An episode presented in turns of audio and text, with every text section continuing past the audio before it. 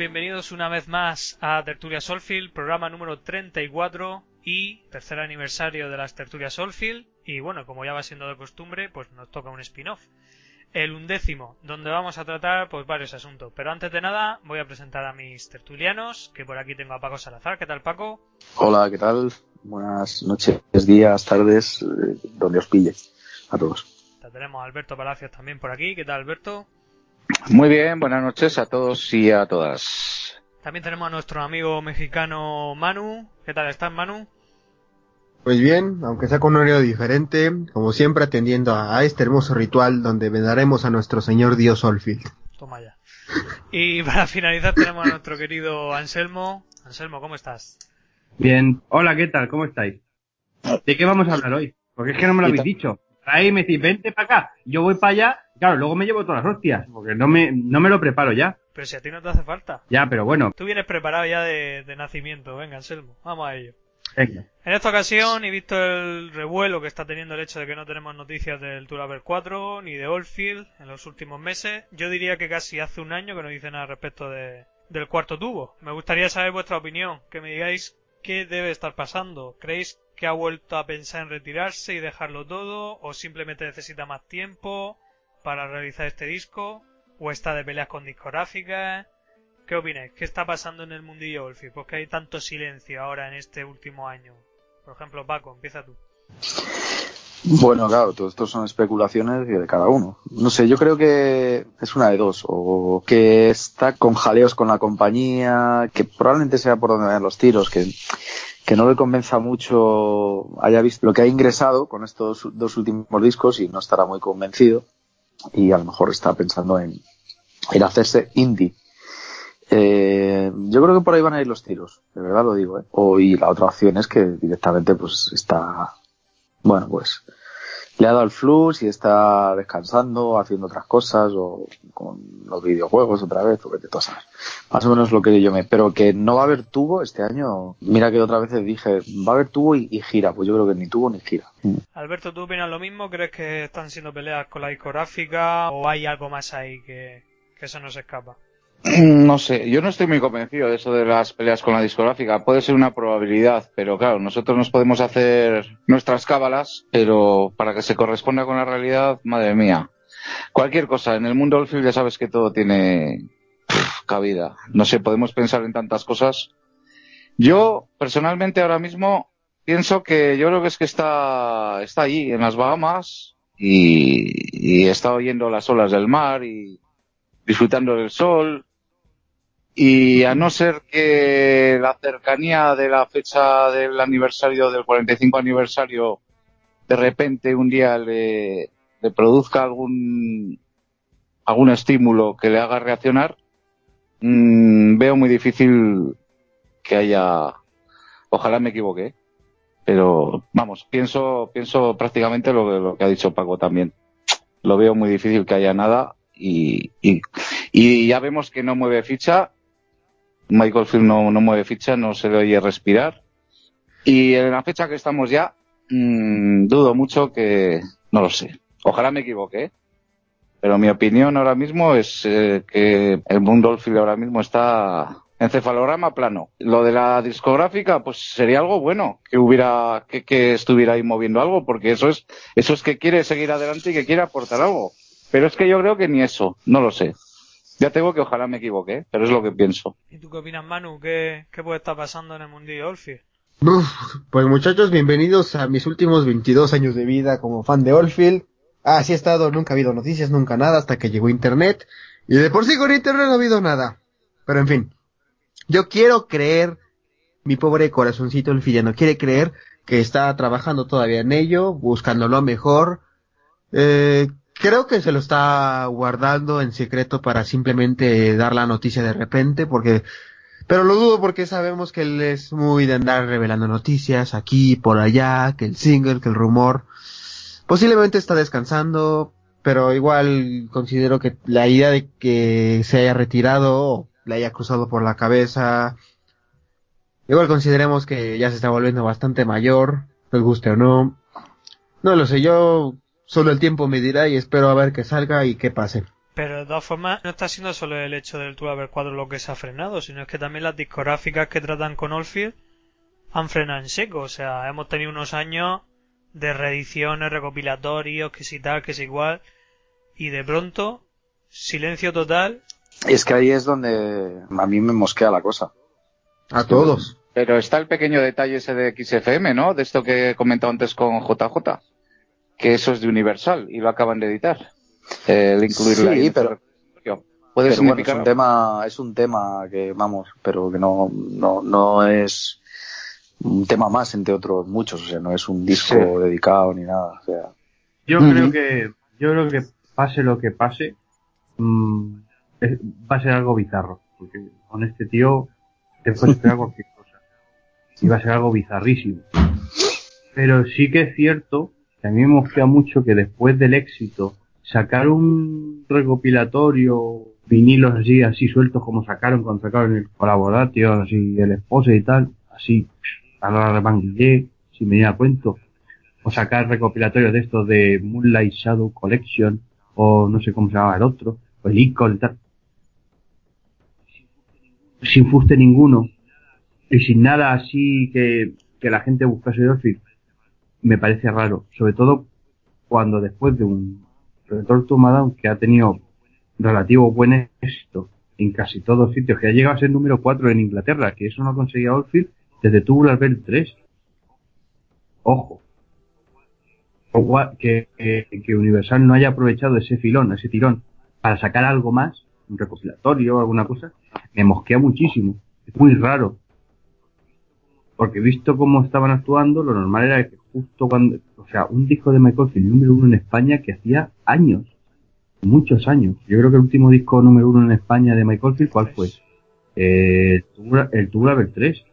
O sea, hacía 20 años. Y de repente vuelve a ser número uno en España. Vuelve a ser número uno, no sé si fue también en, en, en Alemania, no sé qué. Hubo dos o tres países que fue también número uno. Sin embargo, Universal no hace nada. Y luego, años antes, se sacaba recopilatorios así sin venir a cuento. Me parece muy raro. Sí, es mosqueante que no hayan querido sacar provecho de, de este resurgir, ¿no? Entre comillas, con un número uno, que eso, vamos, dice mucho, ¿no? Que no hayan querido sacar tajada, digamos, de ahí, de, de ese tirón que fue el número uno después de tanto tiempo. Es, es También puede ser. También puede ser una cosa, también, también puede ser un toque de atención de la discográfica Olfi. Por el tema, por ejemplo, de las tazas y las camisetas que sacó. Vamos a decirle, bueno, pues si vas por ese plan, pues bueno, pues ahí, nosotros no movemos un dedo. Y a lo mejor Olfi al ver eso dijo, ah, pues si tú no mueves un dedo, yo tampoco muevo. Son conjeturas, pero ya te digo, pero lo veo, yo lo, yo lo único que, que tengo claro es que hay algo raro pasa, porque no es normal que Oldfield saque un disco con relativo éxito y, y Universal no intente sacar tajada. Pues sí, sí que es Auto, mosqueante. auto- automáticamente con un tío que ha sido número uno en España, número cuatro en Inglaterra, número tal, en dos minutos te montas un recopilatorio. Pero entonces, ¿tú qué crees? ¿Que están sentados esperando el uno al otro a ver quién mueve primero? No, Ok. no sé lo que pasa, es que no sé lo que pasa. Yo solamente digo hasta lo que yo creo que... Ya. Sí, sí, ni tú, ni yo, ni nadie, yo creo. Pero es, es muy mosqueante todo. No sé si em, recordáis a alguno de vosotros otra época como de tanta incertidumbre como la que estamos teniendo ahora mismo. Bueno, Hombre, ah, sí, sí. muchas, ¿no? En la época en la que vivimos, quiero decir, en la época de, de las redes, de internet, de tal, no, claro, si nos vamos a, nos vamos a los 90 o tal, o por ejemplo como los, pero yo creo, pero incluso pero yo creo el- que la, la etapa de más incertidumbre fue con el Music of the Fears, que después Sí, sí, el desapareció. total.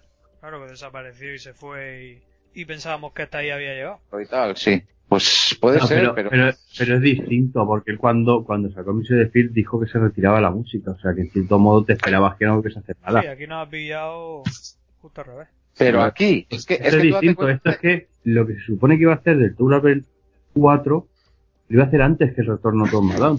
Y de repente, que la gente que lo entienda y lo vea con perspectiva. La idea original de conforme iba a ter- conforme terminó el Man on the Rocks era hacer el Tubular Bell 4. Y de repente, cuando ya todo el mundo estaba asimilando que iba a ser un Bell 4, se saca de la manga que lo que va a hacer realmente es un retorno Tom Down. Bueno, primero fue la precuela. Sí, Una bueno, bien. Es que pasó por varios procesos. Bueno, te digo, entonces llega un momento en el que dices, ¿qué coño pasa aquí? Es raro. Pero es que lo, lo raro es el silencio, porque verdaderamente lo de cambiar de idea con un proyecto lo ha hecho siempre. Eso de que empieza siendo una cosa, después otra, que tal. Sí, que pero, pero, Pero es que, él, que- él ha llegado a decir que estaba lavando partes. De hecho, él ha llegado a decir... Sí, que había terminado la introducción. Claro. Es que eso es lo más mosqueante. Que te ponga ahí el aperitivo y que no, ¿sabes? Y que se quede ahí De la hecho, cosa. no solamente eso, sino él llegó a decir que ya había compuesto el, el primer segmento hasta el primer clima. Es la primera cortinilla. Claro, por eso te digo, entonces... Esa fue la última noticia, sí. Y eso fue hace de un año. Sí. Yo le estaba hablando esta mañana en otro grupo de WhatsApp. Y a mí me parece muy raro, a la vez que muy cutre, que ni Olfi, ni Virgin, ni Universal, ni Samsung Corda sean capaces de ponerse de acuerdo o de al menos intentar que el 25 de mayo, que encima es viernes, publicar algo decente en homenaje al 45 aniversario de. Por, o, o- porque ya, si nos vamos a lo raro, entonces a lo mejor lo que, es- lo que van a intentar hacer es pasar del 45 aniversario y tirarse todo al 50 aniversario dentro de 5 años. Pero aún así lo veo absurdo. Publicar para el 45 y luego volver a pasar por caja para el 50. Se va a aprovechar una fecha que muchos estamos esperando como aguas de mayo. Y Olfil con 70 años ya que tendrá cuando el 50 aniversario ya... uf. Es que para el 50 aniversario no va a haber ningún Tubular 4. O lo saca este año, o a mí que eh, es que se Pues queda que- descafeinado ya un Tubular 4 sacado en, en 2019 o a mediados de, de año. A mí me gustaría que 2000, un Tubular 4 para cerrar en cierto modo así un poco de plan- en plan místico el círculo, publicar el Tubular 4 el 25 de mayo de 2018 y decir Michael Field, me retiro. Sería lo suyo. Sería muy bien. Ser- Sería como un epílogo ahí, un capicúa. Pero no sé. Dios no quiera y que no se retire, pero si, si se llega a retirar antes de ese Tulaper 4, Eh, escucha, que Orfield tiene 65 años. Hay artistas que con 65 años son muy prolíficos, pero Orfield con 65 años y la vida que le gusta llevar, a Orfield le queda como mucho uno o dos discos, si acaso. Yo a no lo veo con 70 años componiendo música, ni tocando, o sea, es que no lo veo. Te lo digo en serio. Ni yo. Por cinco años se pasan volando. Sí, sí, ahí que- está la cosa. Como no apure ahora, este año es importante por todo lo que Sí. significa y porque es un, o sea, todo lo que sea pasar de este año es eh, tirando piedras en este tejado porque con 66, 67, 68 años es mucho más difícil que os saque un disco, mucho más. No sé, ya te digo, yo me mosquea mucho eso, que no se sepa nada, que no diga nada, se echa para atrás con el proyecto. Ya, pues entonces a lo mejor es hora de retirarse si a lo mejor él ha hecho el disco y no ha quedado satisfecho con el resultado o no piensa que va a ser lo mismo o va a conseguir el mismo éxito que con el disco anterior, lo veo lógico. A lo mejor es una a lo mejor al final es una manera de, de sinceridad hacia los fans, decir, oye, oye, que sí, que yo iba a hacer esto, pero lo he hecho y no me gusta cómo ha quedado. No lo voy a publicar. Pero coño, por lo menos, yo creo que si lo, si lo dijese o si lo plantease en ese sentido, yo creo que los fans lo entenderían. Hombre, siempre estaría el típico gilipollas que a lo mejor no lo entiende, y los típicos clipes que dirán, ah, no, públicalo, si esto, si nosotros no lo tragamos todo, si no ves que compramos discos de Robert Reed, públicalo. ¿Sabes lo que te digo? Cosas de esas. No, en este caso él dijo que le gustaba lo que había hecho, ¿no? O eso puso en el Facebook. no, pero a lo mejor él le gustaba lo que había hecho hasta el momento y después lo que vino después no le gustaba. Ya, y no, no encuentra manera de... O no le ha gustado la discográfica, o como se ha, sugerido por aquí, están ahí en un tiralla floja la discográfica ayer. Entonces, yo creo que la el resultado, la solución a todo el enigma este va a ser algo muy bizarro, porque Orphel es muy bizarro y al final va a ser chorrada gordísima. El, el motivo por el cual se publica o no se publica esto. Tan sencillo como Joder. que, que este año es importante que se publicase algo. Sí, hombre. Por Es- supuesto. Es decisivo. Este año es decisivo. Es, es de los últimos años en los que se puede celebrar algo con un Orfid en activo y con posibilidad de publicar un disco. Hmm. o lo publicar un 46 aniversario, un 47 aniversario, ¿qué? Pero, o un 50 aniversario, pero el 50 aniversario, mm, ya digo, algo en 70 aniversarios. No lo veo yo con 70 años. No, yo tampoco. Es que lo del 50 Ando. yo no lo veo. Por eso. O sea, tendría que ser ahora. Si no mueve ficha ahora, estamos mal. Tenemos todavía el año por delante, pero lleva mal camino. De todas formas, si Michael Field no llegara a lanzar ningún disco por cualquier motivo que sucediera, eh, ¿sería un buen final de carrera este Return to Down para vosotros? A ver si, si sería un buen final. Pero, pero siempre esperaríamos, si ya lo dijo, por lo menos que lo publique. En tu el 4. Yo creo que sí que sería un buen final. A ver, es un, sin duda es el mejor disco que ha hecho en, en estos últimos 20 años. Entonces, es como terminar con un guiño, ¿no? Así un poquito. Sí, con una cortinilla, de hecho, terminaría la discografía de Michael. Con un tacatán, imagínate, así terminaría. A ver, escucha, eh, eh, por ejemplo, la, la, la filmografía de Kubrick es la polla para mí. Lo último que se ve en una película de Kubrick es a una tía mirando a cámara, que es Nicole Kidman, diciendo, follamos. No significa nada un final, o sea, el final, es decir, que, que lo, lo último que se vea en una peli, en la película de, en una película de Kubrick sea una tía mirando a cámara diciendo, follamos. Me quedo con el final de Kubrick antes que el reto. que la cortinilla. Vamos a ver, si hacemos eso, nos ponemos, nos ponemos en- me refiero a que eh, el final es algo anecdótico, o sea, que, que el último disco termine con una cortinilla. Bueno, yo me quedo mucho más con el global de que el último disco sea el Retorno to Down, a que lo último que suene sea una cortinilla después de un tatachan. Ujú. Yo me quedo con el completo del disco. En cualquier caso sería un broche digno, desde luego. Y no Sí, sería sí. algo raro de Mike, considerando, por ejemplo, eh, Heaven's Open, el último de Virgin. En- al final de Music from the Balcony se alcanza a escuchar a él diciendo, jaja, fuck off. Sí. Por cierto, Paquito, tú creo que has sido el único de todos nosotros que ha comprado lo de las tazas y las camisetas y demás. Eh, cuéntanos cómo fue el trato, cómo recibiste eh, las tazas y las camisetas, si ponía alguna dirección, alguna curiosidad, no sé. No, a mí me llegó, no se rompió porque estaban, dice todo el mundo que se le habían roto las tazas, las mías no se rompieron. Eso iba a preguntar, digo, ¿están enteras? Llegaron sanos y salvas y eh, no, no había nada, nada del otro mundo, la verdad. O sea, no, bastante cutre, sinceramente. O sea, me dio, me dio penilla. Paco es de estos que compra todo, siempre. De hecho, Paco hoy ha comprado tres libros de Fariña. No por nada, sino simplemente porque como no se pueden comprar, pues él los ha comprado. Ese, ese ansia que tiene Paco de comprar cosas. Lo incomprable, ¿no? Oye, Paco, pero una pregunta que viene al caso. ¿Te has tomado algún colacao en, uno- en una de esas tazas o...? Sí, sí, sí.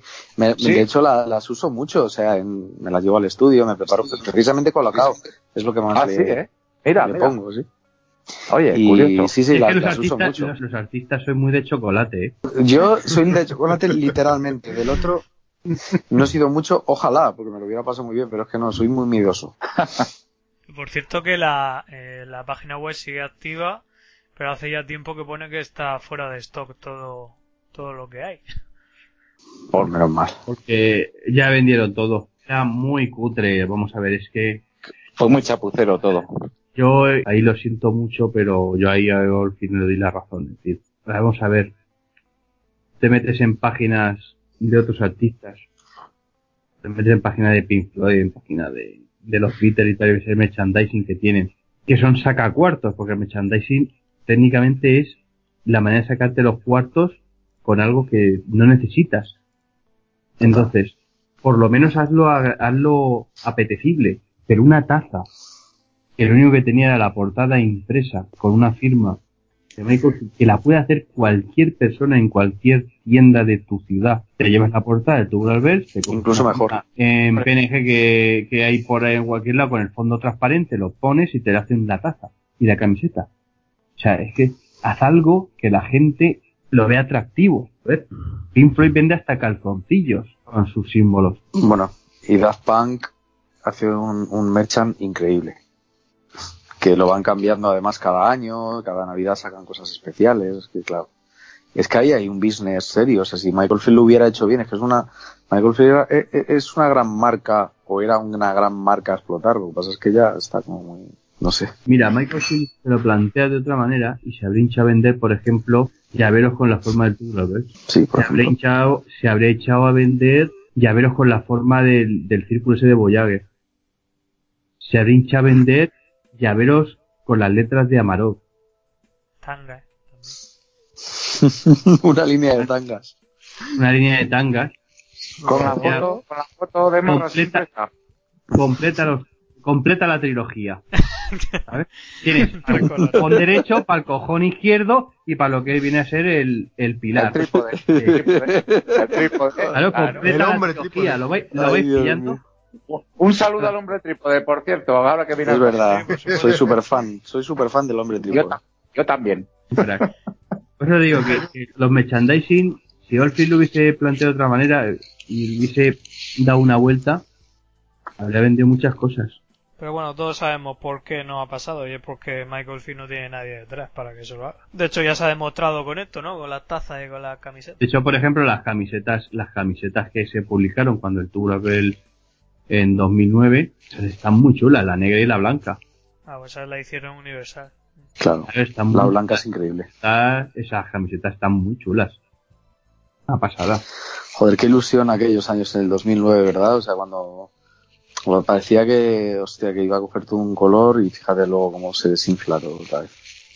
Pero bueno, así es la vida. El problema, yo creo que el problema que tuvo con las reediciones fue publicar una un año, al año siguiente publicar dos, al año siguiente publicar ya solo una y luego ya eso se queda muy pesado. No publicar seis y seis y luego el- eh, las otras cuatro o, o cuatro, cuatro, no, no, publicar así de esa manera. Es que, porque eso en- al final enfría, enfría el ambiente, pero solamente a Michael, Lo discográfica. que, vienes a, lo que vienes a decir, Anselmo, es que lo que empieza mal, acaba mal. Sí, Y así es, por problema es que al desgracia. final los que nos queda, los que nos vamos a quedar col- colgados con todo esto somos nosotros. Sí.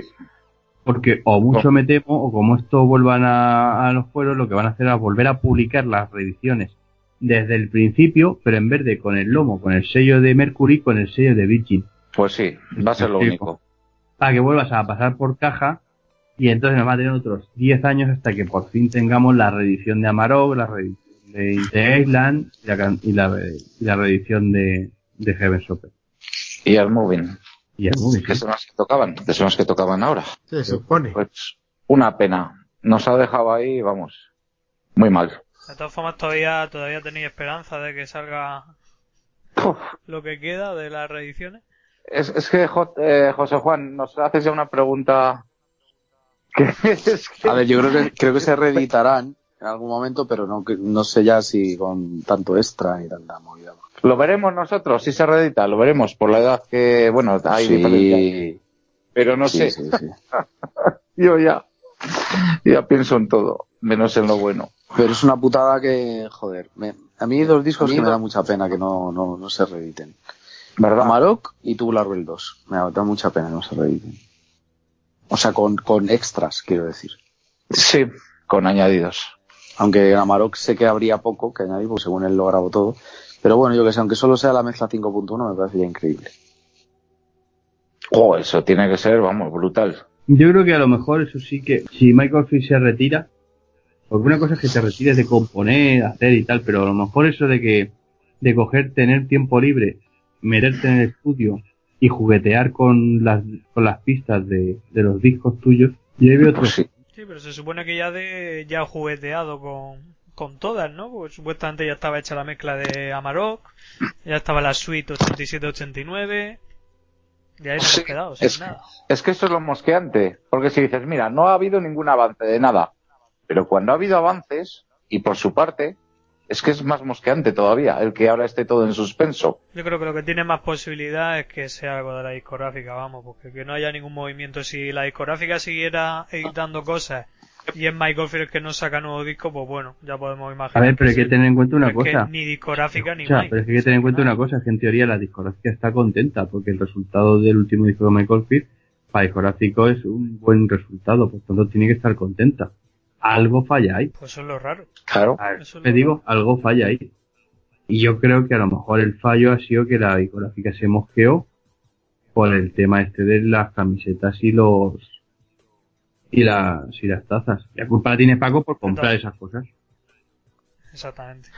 Es un ansias. Le vas, le vas a tener un trauma a Paco.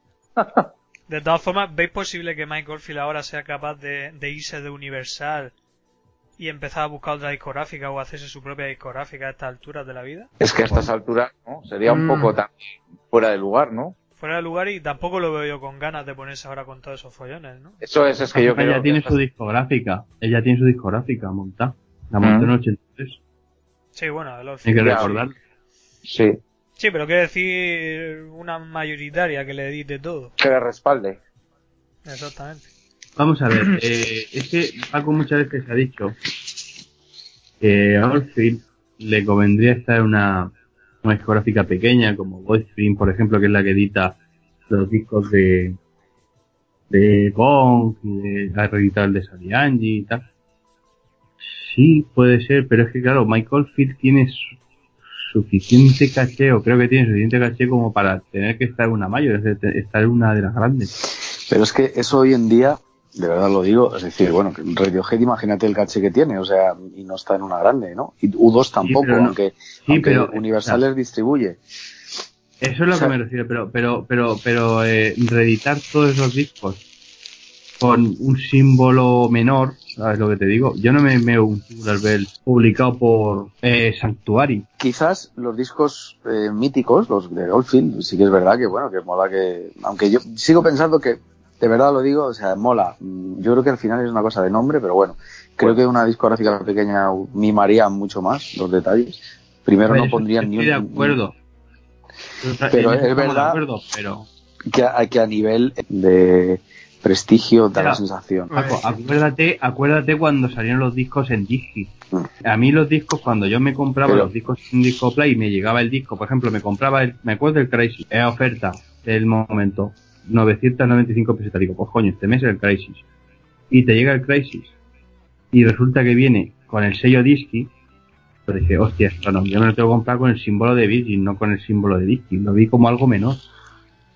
Claro, pero bueno, pero eso son El- cosas el- ya. El de Disky lo regalé. Y luego dije, hostia, no, espérate, que ya me volví un poco más fascinado y me lo tuve que volver a comprar. Pero ya te digo, así de primero te da reparo de ver un nombre como Michael Field en una discográfica que no conoces. Disky. ¿Qué cojones?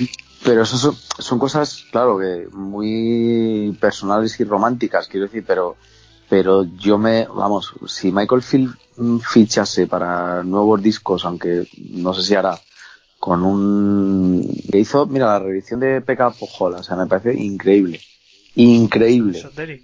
Esoteric Records, o Esoteric, sea, eso es Esoteric, estaba yo diciendo Esoteric, Esoteric, es verdad. Eso es. Entonces, a mí, a mí me encantaría, de hecho, o sea, yo creo que, que, que, vamos, que se cuidaría mucho más. O sea, creo que Universal ha sido bastante chapuza con... De todas formas, de todas bueno. formas, Esoteric pertenece a Universal, ¿eh? Sí, distribuye Universal. Bueno, pero desde luego que ahí hay... No, el equipo de Universal no es la que ha hecho esa... No, no, no, está claro. No creo que si saliera ahora un Discovery saliera con, con manchas naranjas. si lo saca Esoteric. Que si está por ahí Phil Smith, seguro. Ah, bueno, ya. No lo que quiero creer es que Mike eh, no saca en esas discografías por lo mismo. Él se cree que porque es renombre va a ser bueno cuando no. Por poner un ejemplo, digamos que hay un luthier por ahí en un lado que hace unas guitarras excelentes pero no tiene renombre. Y por más que sean buenas, no las va a tocar más y en su lugar va a seguir usando Fer- Fender y Gibson y ninguna otra marca simplemente cuando esas guitarras de ese luthier pueden ser lo mejor o hasta incluso mejor, hablando de un caso hipotético. Y yo creo que tal vez por eso, si se animara, más bien es él es el que tiene que ir y buscar esas discográficas, porque obviamente cualquiera de ellas que Mike venga y le diga, no, quiero sacar contigo, o estar contentísima, lo mimaría y haría todas esas estimaciones. Son las grandes también las que le hacen esta clase de barbaridades. Y, y no podía hacer Michael Field lo que comentaba Anselmo con respecto a Vangelis, lo que hace Vangelis. Y le va de, de puta madre. Pero es que, son dos, dos rollos distintos. Que Evangeli lo ha hecho desde el principio. Y le va bien, ¿eh? Porque de hecho ha sacado un cajusco ahora de la hostia. Oldfield nos ha Pues- acostumbrado a estar siempre o en, en la discográfica puntera. Ya. Y porque a Michael Field le gusta vender y sabe que, o cree que va a vender más con Universal que con Esoteric. A ver, también puede haber, también puede haber pensado lo que ha hecho, por ejemplo, la Pink Floyd. No sabéis que los discos ahora Pink Floyd los edita Pink Floyd. Y, Sí. y los ha reeditado todos como Pink Floyd Records. Pink Floyd, eh, además eh, lo digo es PFR1, P- eh, PFR2, o sea, Sí. lo ha editado todo, recopilatorios y todo. Sí. Lo lógicamente lo sigue distribuyendo Warner porque no sé si la gente lo sabe cuando cuando Universal compró el paquete de EMI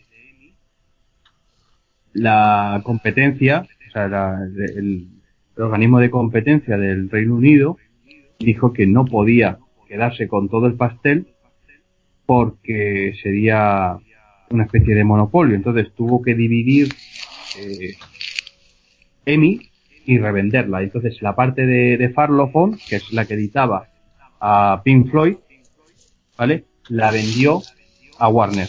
Entonces, lo- los discos inmersos de Pink Floyd están editados por eh, EMI, por, o sea, por Universal, y lo- el resto de discos, o sea, el- el- por ejemplo, la, la caja que salió de del Division Bell, esa la publicó, la distribuyó Warner.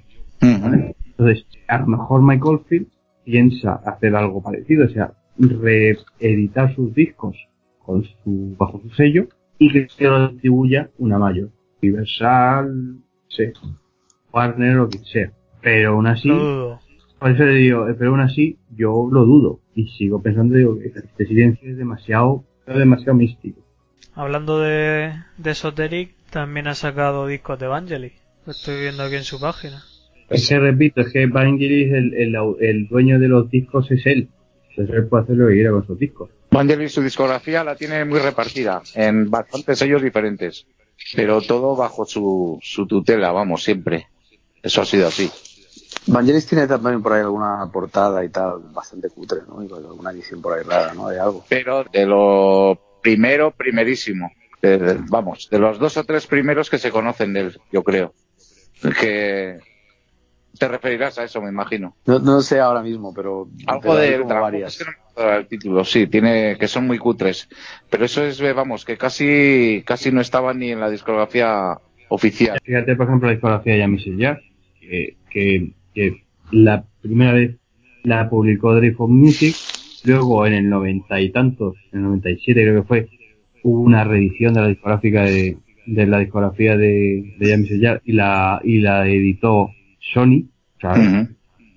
Y ahora creo que la ha vuelto, ahora se ha vuelto, se volvieron luego a reeditar los discos y volvieron a, reeditarlos por, por Dreyfus. O sea, hay hay ma- amalgamas, entonces hay, cada artista tiene un contrato, una forma de tal, entonces si el, dueño ahora mismo de los discos de Michael Field es Michael Field, entiendo que Michael Field los puede publicar donde quiera.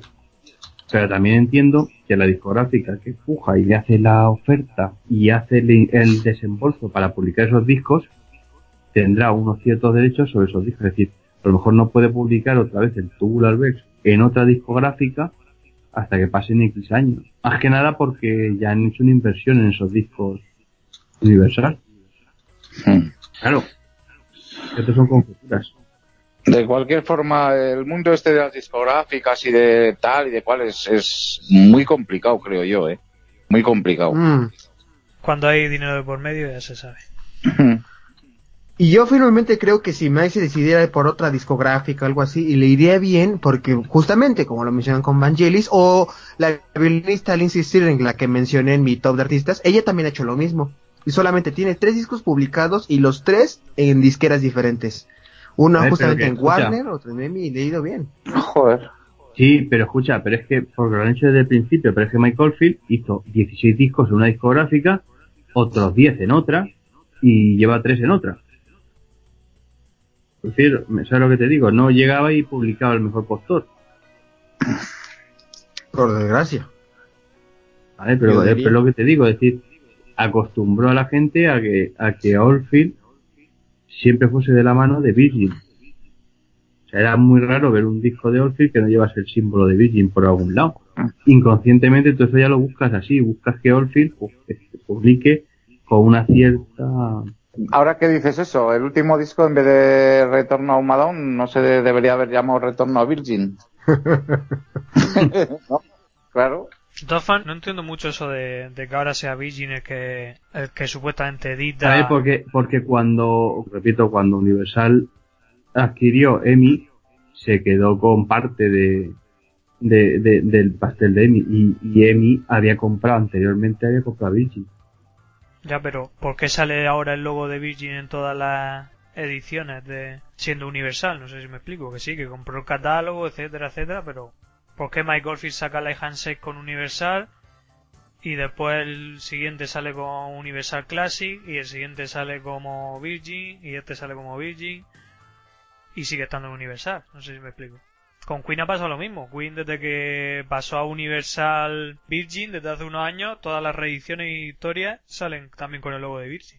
Yo creo que eso también puede ser por temas de arquitectura empresarial. A lo mejor le, eh, es más interesante publicar una serie de discos en una discográfica que publicarlos en otra. Por el motivo que sea. Porque tienen que compensar cuentas. Si tienen que a lo mejor que una discográfica tiene un año que ganar más dinero, pues lo publicamos en este, en esta discográfica. Otro año tiene que ganar más dinero Mercury, pues el siguiente disco lo hacemos en Mercury. Sí, algo de eso tiene que haber. O sea, yo creo que eso ya es arquitectura económica más que otra cosa. Eh, to- al final todo es todo. Sí, hoy día las compañías, aunque tengan tanto, pero vamos, va todo el dinero a las mismas arcas, ¿eh? Bueno, con el tema este con Mike, la última opción, y esperemos que no sea la que realmente está pasando, es que Mike Oldfield no se encuentre bien, que esté enfermo o le pase algo, porque bueno, ya sabéis que lo último que se escuchó de hecho fue que estaba en un hospital, aunque se pues supuestamente fue porque fue a hacerse un chequeo y activó el wifi o no sé qué No, historia. no, por lo visto que ni, ni siquiera eso, sino que pasaba por el hospital y se le, y se le enganchó el wifi. O sea, ni siquiera eso. Pero puede que Oldfield no se esté mintiendo No. y que verdaderamente no esté bien. Esperemos que no. No creo porque es muy cerrado, pero una cosa sí yo creo que lo habría dicho. Hubiese dicho que está enfermo. Y nos habríamos enterado de algún modo. O, alguien, de, su- alguien de su entorno, ¿no? Hubiera Eso, eso, es lo, eso es lo que eso es lo que te digo, porque, Bueno. porque ahora nivel de información En eso no, no es verdad, ¿eh? Eso no es verdad. De hecho, a veces, cuando pasan las cosas más gordas, es cuando hay muchísimas veces que es cuando la... Más, más mutismo. A ver, no puede ser que Orfield esté enfermo ni que esté pasándolo mal, porque si no, una de dos, o dejaría de interactuar en las redes directamente. Bueno, no sé, puede ser, ¿eh? O sea, Bowie No. sí que interactuaba, ¿eh? Eh, Bowie tenía posts hechos por él, además, en su...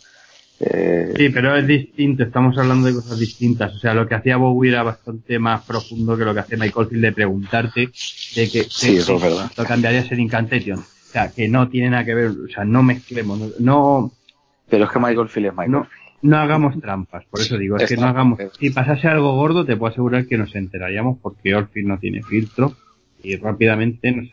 Si lo hemos hablado en la pretertulia, tío que sea capaz de hacer esas fotos en tanga, Bueno, No- pero era otra etapa. no, también. tiene- no, pero esa etapa es hace cinco años, o sea, que tampoco tiene muchos filtros. Oye, mm, a lo tonto parece que no, pero han pasado casi 10. Eso es de Da 2009. igual. Tampoco es que haya cambiado mucho la persona. Ya, ya, ya, pero quiero decir que a lo tonto que hace ya casi 10 años, madre mía. Pero vamos, que yo creo que es más bien algo, algo empresarial más que. Esperemos, ojalá, oye, ojalá y sea así. Sí, hombre, esperemos que sí. Oye, de, de hecho su hermano, mira la avería que tuvo con el ojo y fíjate, lo contó ahí de primera mano. Ya, pero es que volvemos a lo mismo. Es que yo no veo a Mike contando sus penas y sus penurias. Sincero, no le veo como su hermano. Pero bueno, Eso sí. no sé.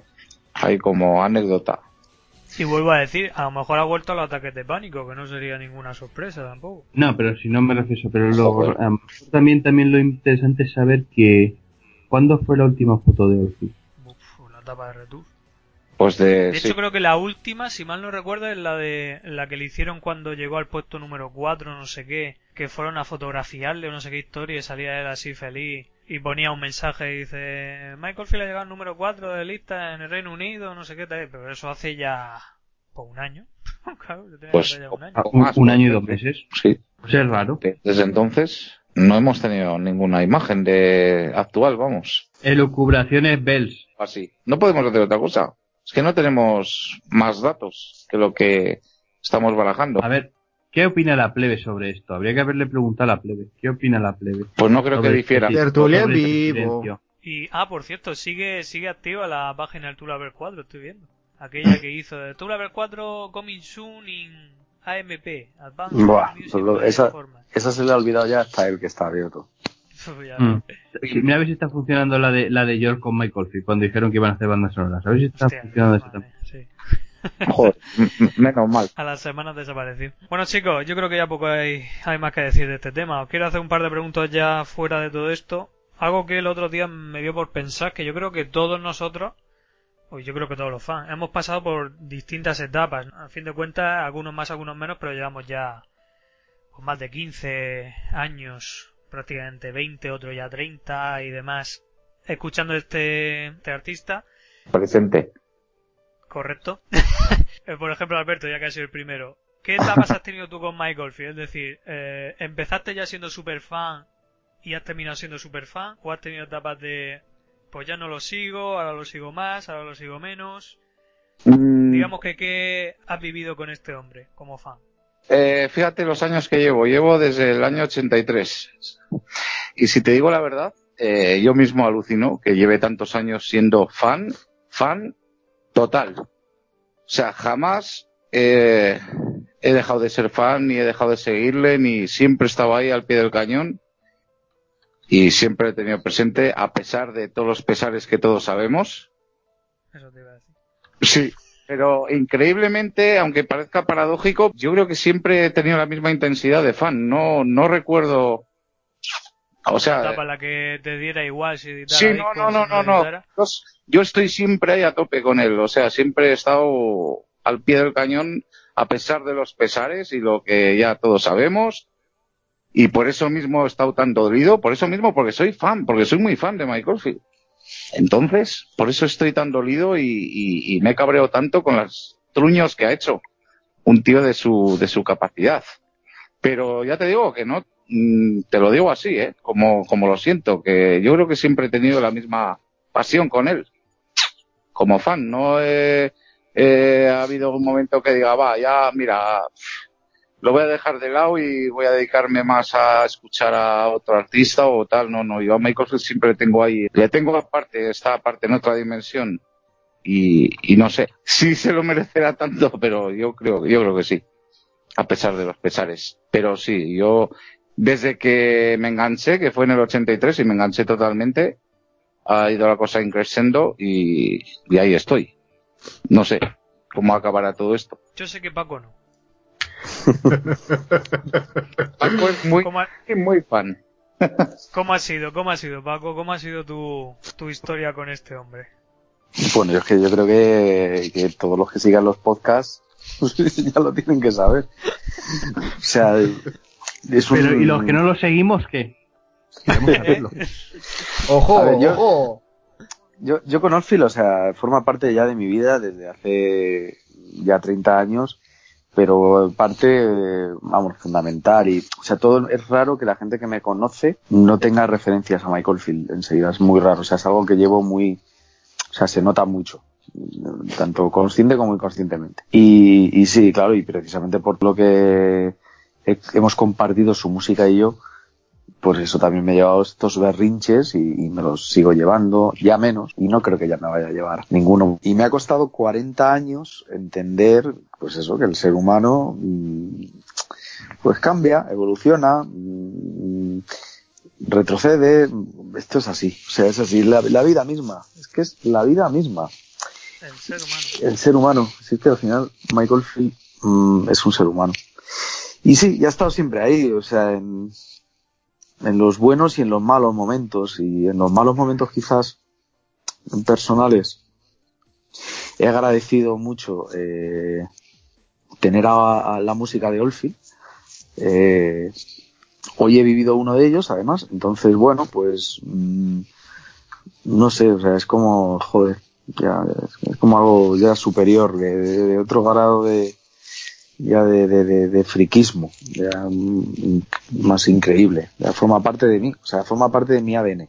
Pero tuviste una etapa convulsa, ¿no? Que ya nos dijiste que los a finales de los 90 estaba completamente off. A ver, yo tuve, bueno, y de hecho ahora estoy viviendo una, ¿eh? O sea, ahora no- yo no escucho mucho a Oldfield eh, últimamente. Eh, lo que pasa es que aquí estoy Anda. y a- sí, aquí estoy y hablando de, o sea, es que va más allá de la música, o sea, incluso cuando yo escuché tanto flamenco en aquella época, en- en- que incluso la música de Oldfield había momentos que me parecía como menor respecto al flamenco. Luego me di cuenta que, sencillamente eran cosas diferentes totalmente. Pero en aquella época le consideraba a Michael Field como un artista menor. Yo escuchaba a Paco de Lucía y tal y decía, "Buah, es que esto es increíble. Y, pero aún así, mm, está Oldfield, o sea, en, en toda esa época también, o sea, sí que aparecía y, y siempre ha estado. Es que ya es como algo muy, no sé, y es que forma parte de mí, o sea, no, no, no, ya va más allá de la música, de, ya, no sé. Te toca Anselmillo. Yo lo que estaba diciendo, además, aunque resulte que estoy intentando comprarme palco, pero lo he dicho antes que, él, o sea, que, que ahora mismo estoy en la época menos Oldfield. O sea, ahora mismo escucho muy poquito de Oldfield, no sé por qué motivo, pero después del subidón de Retorto Down y, y ya con las últimas noticias que hay, eh, estoy pegando un bajonazo. Que yo antes era de escuchar diariamente o como mucho cada dos días algo de Oldfield y ahora puedo tirar una o dos semanas sin escuchar nada. De hecho, muchas veces cuando me monto en el autobús, cuando me voy el pueblo, cuando me voy a dar un paseo, me pongo más música de Jean-Michel Jarre o de algún otro antes que ponerme algo de Oldfield. No sé, me enfría un poquito en este sentido. ¿Pero es debido a, a la poca, al poco movimiento que hay o, o es algo personal? A lo mejor puede ser que inconscientemente sea, aparte que me tengo menos tiempo, pero a lo mejor también es por algo inconsciente de, de ver que, que ni esto, que esto no va ni para adelante ni para atrás, que se ha quedado estancado y, pero yo he tenido época, ya te digo, muy tocha de, de diariamente ahí al pilón, pim pam, pim pam, pim pam, y ya te digo, creo que el último que escuché de Michael Field fue hace dos semanas y media. Luego, la última vez que escuché algo de Oldfield. No, quitado Bueno. Que me sienta que cada 10 minutos te ponen algún tema de Field, pero bueno, quitando eso, Cuando te hace falta que recurres a su música siempre. Sí, pero últimamente está saliendo alternativas. Eso es, lo que me mosquea. A ver, no voy a cambiar nunca. o sea, Pero no son más poderosas que- que esa, ¿no? no, eso es lo que digo, que eso no voy a cambiar nunca, pero sí A es eso, a eso me refiero. que algo ahí inconsciente hay que me tira a pasar un poco del tema. No sé por qué, si me ha defraudado alguna actitud o algún hecho en sí, yo que sé. Ujú. Pero ya te digo, todo inconscientemente. Ujú. Te digo, lo analizo y es eso, lleva un- una temporada desde primeros de año que habré escuchado de Michael Field que llevamos o 65 días de año. A lo mejor en 65 Sí, días por ahí. he escuchado, 65 días. a lo mejor en, en 65 días he escuchado cuatro cosas de Oldfield. O sea, cuatro días. Algo puntual y casi todo ha sido el retorno tomada. A ver, chicos, que estamos mejor desprestigiando las tertulias mucho, ¿eh? No, vamos a ver, yo, yo pensaba que este año iba a ser un poco más órfico y encontrarme eh, eh, a primeros de marzo y no tener ni una sola noticia relacionada con My Coffee cuando se está moviendo tantísimo, por ejemplo, por el 25 anive- por el 45 aniversario del Dark Side of the Moon y tal. Es que me, no sé, que me parece como diciendo, va tío, si tiras la toalla tú, ¿por qué no la voy a tener que tirar yo? Vamos, que estás cabreado con él, en cierto modo. No, tampoco es eso, pero Está plof. eh, sí, estás un poco plof, sí. Sí. Y un poco plof de, de ver que se van a desaprovechar oportunidades que tenemos ahí de los fans de Oldfield de volver a estar ahí en el candelero. Porque al final lo que va a pasar es que este 25 de mayo, en vez de hablar del 45 aniversario del TVB, se va a hablar del aniversario de- del día friki de, Star Wars. Que es también el 25 de mayo. Entonces ya llega un momento y dices, ¿para qué, ¿para sigo hablando de Michael y con los amigos y con al final ni siquiera el mismo se valora en lo que realmente es? Y llevo un año planeando lo que voy a hacer para el día 25 de mayo. Pero es que veo una desidia por su parte por parte de la discográfica o por parte de quien sea que... Oye, igual nos está engañando a todos y nos da un sorpresón. Quiero creer que eso va a pasar. Bueno, lo que sé. Tampoco hay que descartarlo, ¿eh? También lo he pensado muchas veces, pero aún así, que ya un, tanto secretismo... Pues sí, la verdad que bajo ese fundamento debería de ser la hostia. Y yo me lo estoy viendo venir como mucho, y eso ya estirando el, la casa por la ventana, reedición de la caja Super Deluxe y para de contar. Con la pegatina del 45 aniversario para que los completistas compremos eh, otra vez la caja por Mm. la puta pegatina y ya está. O sea, más de lo mismo. Mm. Pues yo creo que ni eso. Repito, porque es que no entiendo por qué, y yo a lo mejor también me parte es eso, porque los últimos meses estaba Wolfie que sí preguntando que si alguien tenía el concierto de, de la Premiere en mejor calidad, que si lo de las demos que estaba buscando demos, que si no sé qué, y de repente se calla. Entonces, no sé, Ya, Todo muy místico. sí. que por ahí vaya el bajonazo. tal. hombre, siempre ha sido muy rodeado mucho toda esta, esta actitud, ¿no? Pero, no sé. Si tan tajante como está siendo ahora, no lo sé. Está pasando. La verdad que sí. Manu, dinos tú cómo, cómo has vivido tu fanatismo con Orfe. ¿Has sido también a tope como Alberto o has tenido tus fases bajas, por así decirlo? Hashtag, hashtag Sistefaca. Cabrones. Cabrita. Pues casi siempre ha sido la alta. Obviamente he tenido periodos donde casi no lo escucho, otros donde estoy más con él. Últimamente también he sido un periodo de baja, pero no baja en el sentido de considerarlo menor ni nada. Sigue siendo mi favorito y cada persona que me encuentro intento evangelizarlo en la religión de San Olfield.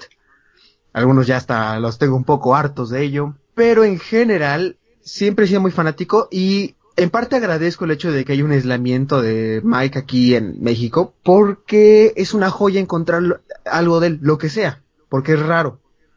Piensen, pues, si el diamante fuera fácil de encontrar, que uno escarba en el jardín de atrás y lo saca, ¿valería tanto? Pues no. Entonces para mí es lo mismo. Aquí no existe un Radio 100 que ponga fragmentos de él, acá no hay Disco Play que hable de sus últimos lanzamientos, acá no hay programas de noticias que le hagan una entrevista y lo muestren, acá no hay radiodifusoras que pongan sus temas, acá no hay gente que lo discuta, acá no hay podcasts que hablen acerca de su vida y obra. Es un aislamiento, nadie lo conoce. Las únicas notas que leí de él fue en las Olimpiadas y hablaban, es un gran exponente de la música electrónica. Literal, eso decía una de las notas. Eh, me he encontrado solo cinco o seis personas que lo han conocido, conocido, ni un solo fan, nadie que sepa lo mismo que nosotros, que sepa la historia de, por ejemplo, Ibiza, que cómo es que fue la presión creativo, nada, sino, ah, sí, he oído hablar de él y, o escuché dos, tres discos de él y le han perdido la pista, ni un solo fan, que solo yo y tal vez uno que otro que esté en los grupos de Facebook. Por lo que para mí siempre ha sido como una leyenda, un mito. No fue sino hasta que compré el DVD de Millennium Bell, concierto de Berlín, que le puse voz a Mike. Y eso que mi primera imagen que tuve fue el que viene en el libretito del Tula Bells 3, que ojo, ojo. Eso da mucho que decir. Entonces, últimamente he estado descubriendo muchas músicas raras y curiosas. El famoso Vaporwave, que tengo aquí a mi compadre Paco enganchado a ello. Me encanta. El, rock matemático, soundtracks de películas, de series, hasta de uno que otro videojuego, gentes de todo el mundo. Por ejemplo, hace poquito me redescubrí con una cantante que me gustaba mucho de niño, Faye, que era de pop, de, que se puso muy de moda aquí en México en los 90. Y pues me acordé, oye, me gustaba mucho esta mujer y me eh, desenvolvé los discos en la casa de mis padres. Obviamente es pop comercial de 1990-2000, no es la gran cosa, pero es algo que a mí me llega. Entonces últimamente, quitando el retorno a Madame, casi no he escuchado Mike. Pero cada vez que puedo pongo de él, pero procuro que sea variado. Procuro, bueno, eh, hace dos días escuché Light Blue Shade, pues vamos por el otro lado y pongámonos Hades Reach. Ahora me toca The Songs of Distant Air, que lo escuché ayer. Eh, ahora toca ponerme Discovery, ahora Tubular Bells, ahora música de las esferas. Intento siempre pasar de una época a la otra, variar, brincar y no siempre fijarme y siempre escuchar una época a otra. Intento siempre todo englobarlo. Pero de ahí en fuera siempre me he mantenido muy fan, muy alegre de cuando se habla sus noticias, muy alegre de haber participado, de enterarme de este podcast y por haberme enterado del el blog de JJ, de Oldfield Exposed. Pero en general siempre ha sido eso y creo que el aislamiento que sufro haya causado que mi fanatismo no haya bajado en términos de desidia.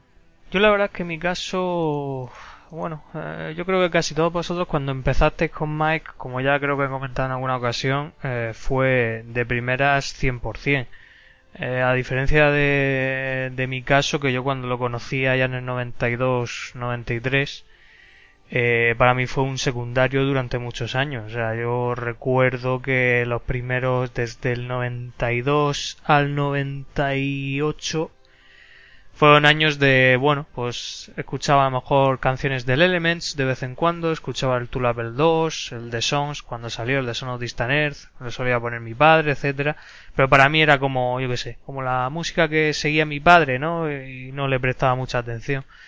Pero el, primer subidón que me dio con Mike de fanatismo fue en el 98 con el concierto del Tulabel 3 cuando lo vi en la 2 y ahí tuve un año, año y pico muy, muy intenso con, pues bueno, ya con guitars, cuando salió, cuando lo vi en San Javier, Millennium Bell, etcétera. Después tuve un par de años también un poco intensos, ¿no? Que ya lo estuvimos hablando en el anterior podcast de Tres Lunas y ya cuando salió Tres Lunas hasta prácticamente el día de hoy fue ya, digamos, de intensidad poco variable. O sea, ya era pues empezar a descubrir su obra plenamente, eh, empezar a comprarme los discos, hacerme coleccionista, empezar a informarme por aquí y por allá, entrar en el mundo de internet, pues en páginas como michaelfield.es, el blog de David y todas esas cosas. Y hasta el día de hoy, pues en- de una forma u otra, hombre, obviamente desde que tengo el blog y ahora las tertulias, pues parece que estoy más, eh, digamos, intensificado con, con mi fanatismo con Oldfield, ¿no? Porque tengo, siempre estoy pendiente de las noticias para informar, siempre intento hacer algún artículo y tal y me informo, escucho mucho, etcétera. Pero sí es verdad que yo tuve mi, mi primera etapa, me costó bastante engancharme. Pero bueno. Oye, una, una pregunta. Si, si, por ejemplo, llega ahora mismo, joder, que yo siempre tengo estos juegos, estas tonterías. Imagínate, imaginaos que llega un tipo y os dice, dadme todo lo que tenéis de Michael Field por 6.000 euros. Todo lo que tenéis, todo, todo, todo. Pues, pues no, pues no. Yo no. Vamos, radicalmente no. Pero todo, todo. todo. Seis mil euros en pesos, Cortana. Eh, ostras, pues en Yo dólares. 6.000, Yo ni- 6.000, más o menos, seis- eh, se- se- bueno, 60. unos, no, no, más, más, en dólares americanos serían Unos unos Claro, 7.500. 7.500 dólares americanos. Yo es que lo mío, lo poco que lo tengo- Yo es que lo mío lo tengo. Conforme voy comprando una cosa, lo, lo meto en un archivo con el precio y todo. Y lo tengo valorado en algo más. Joder, yo no, no Para he hecho mí. la valoración, pues a lo mejor sí que es mayor, ¿eh? Seguramente. No lo he valorado todavía. Seis mil euros en pesos. 6.000 euros es igual a 139.288,44 pesos mexicanos. Casi no. Hala, La toma. madre. Agárrate, que hay curva. Asistente de Google. Venga, vamos a ponernos en 10.000 euros. Os dan 10.000 euros. Hostia. Por todo lo que tenéis de Michael Field. No tiene que quedar nada de Michael Field Diez en vuestra mil casa. euros en pesos. Y os, podéis empezar a comprar cosas otra vez. O sea, tranquilamente. A 230. A ver, me dice 12.000 euros y entonces vale. Mi última oferta. Si no te mata, y si se entera tu, tu futura mujer, que no lo que, imagínate que te dan 10.000 y tú dices, no, no, no, ¿qué te diría ella? Se divorcia antes de casarnos. Algún día lo que pasa es que va a ser cuando ya me, me haya jubilado y tal. Voy a, a- a tasar todo lo que tengo de Olfi. Y probablemente venda muchas cosas. casi, hay muchas cosas que guardo, de verdad lo digo, para venderlas cuando sea mayor y ir teniendo ahí dinerillo. Sí, pero es que está la eterna batalla, ¿sabes? No es solo el valor, el valor monetario, sino el valor que Sí, tenga para valor, ti. Eso es. ¿Entiendes? Es que eso, eso es lo complicado. De todas maneras, yo también, a lo mejor estoy haciendo castillos en el aire, que vete tú a saber Oldfield después de, de 30 años, a ver cómo se tiene, valora. sí. Bueno, lo mismo tiene menos valor del que imaginamos. Y si os dijeran, Mm. oye, me tienes que vender o bien toda la discografía de Michael Field, todo lo que tienes de Michael Field, o todo lo demás que tienes de todos tus artistas, favorito? Yo vendería, bueno, No. hostia, no lo sé, no lo sé, ¿eh? ya me he quedado. Es que yo le tengo tanto cariño a mi colección de CDs. Joder, yo es que tengo una burrada también. Pero vamos, a ver. Tendré mucho MP3, pero igual tengo si- dos, tres si- por acá. Si, si tengo que elegir, a Mike le tengo ahí, vamos, no, no me suelto de él. Sería muy duro, aún así, pero bueno, yo creo que no. Bien, bien. Me alegro que sigáis fieles al genio. Dicho y hablado esto, yo creo que es el momento de pasar a la segunda parte de la tertulia, que en un principio esto fue una idea que Paco nos dio hace ya tiempo, y no estaría mal pues comentar por encima los los vídeos, DVDs, Blu-rays, lo que haya de la discografía de Mike Golf, en este caso videografía. Que bueno, pues aunque hay poca cosa, pienso yo, hombre, en diferencia a otros grupos, pero sí es cierto que es bastante interesante de comentar. ¿Empezamos, chicos? Vamos con ello. A mí me parece excesivamente corta. Para empezar, me parece mal no lo siguiente, que el que posiblemente sea el concierto más mítico, que es el del Chandal Verde, no se haya publicado oficialmente en un DVD. Eso me parece una aberración, para empezar. Ya somos dos. Luego, aparte, el hecho en sí de que no haya absolutamente nada en alta definición de Mike Oldfield, salvo los 10 minutos de las Olimpiadas, me parece otra. Sí que es cierto que el concierto del Tour Abel 2 y el Tour Abel 3 se grabaron en cuatro tercios, cámaras de televisión. Entiendo que eso a lo mejor en HD no, no pega mucho, pero el concierto de Berlín, que ya estaba tal y que también está en cuatro tercios, yo que sé, una caja con los tres conciertos publicados en Blu-ray, con alguna, yo que sé, yo echo de menos algo en alta definición de Michael. Es algo que se, que se ha obviado, no sé por qué, cuando, cuando Warner publicó las recopilatorio, la caja con los discos de, de, Warner y tal, estaba casi cantado que iba a salir un, también el de Best of Michael Field, pero con los, con los conciertos, una, un pack con los conciertos. O sea, a mí me lo llegaron a comentar eso. Y de repente eso se para. Ya no siguen con eso. Es que no entiendo cómo no se han reeditado, o sea, porque es que ahora mismo no puedes encontrar los conciertos de Michael Field a no ser que tires de, de segunda mano. O en internet también. tú una- no vas a una tienda y dices, oye, pídeme tal disco. Ir a una tienda y encontrarte un DVD de Michael Field. Es que lo ves, es tremendamente jodido. Y luego hay conciertos que están ahí en plan, que no son oficiales, pero más o menos lo son, que son, por ejemplo, el de Montreux, que yo le daría la categoría de concierto oficial y yo lo publicaría como concierto oficial.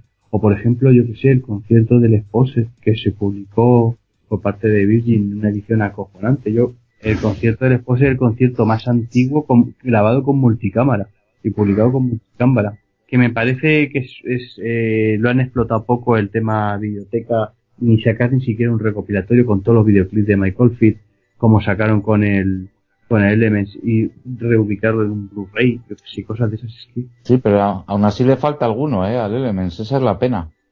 sí, Que está muy bien, pero aún así le faltan. siempre falta algo. Sí. Sí. Y a las alturas que estamos es muy triste. De todas formas, es que ya lo del tema del DVD musical, como ya se ha perdido mucho, ¿no? Yo creo que ya esperar algo así de Michael Field va a ser complicado. Ya, pero aún así sigo viendo raro que no se publique o no se reedite la caja con los tres conciertos de, de Warner.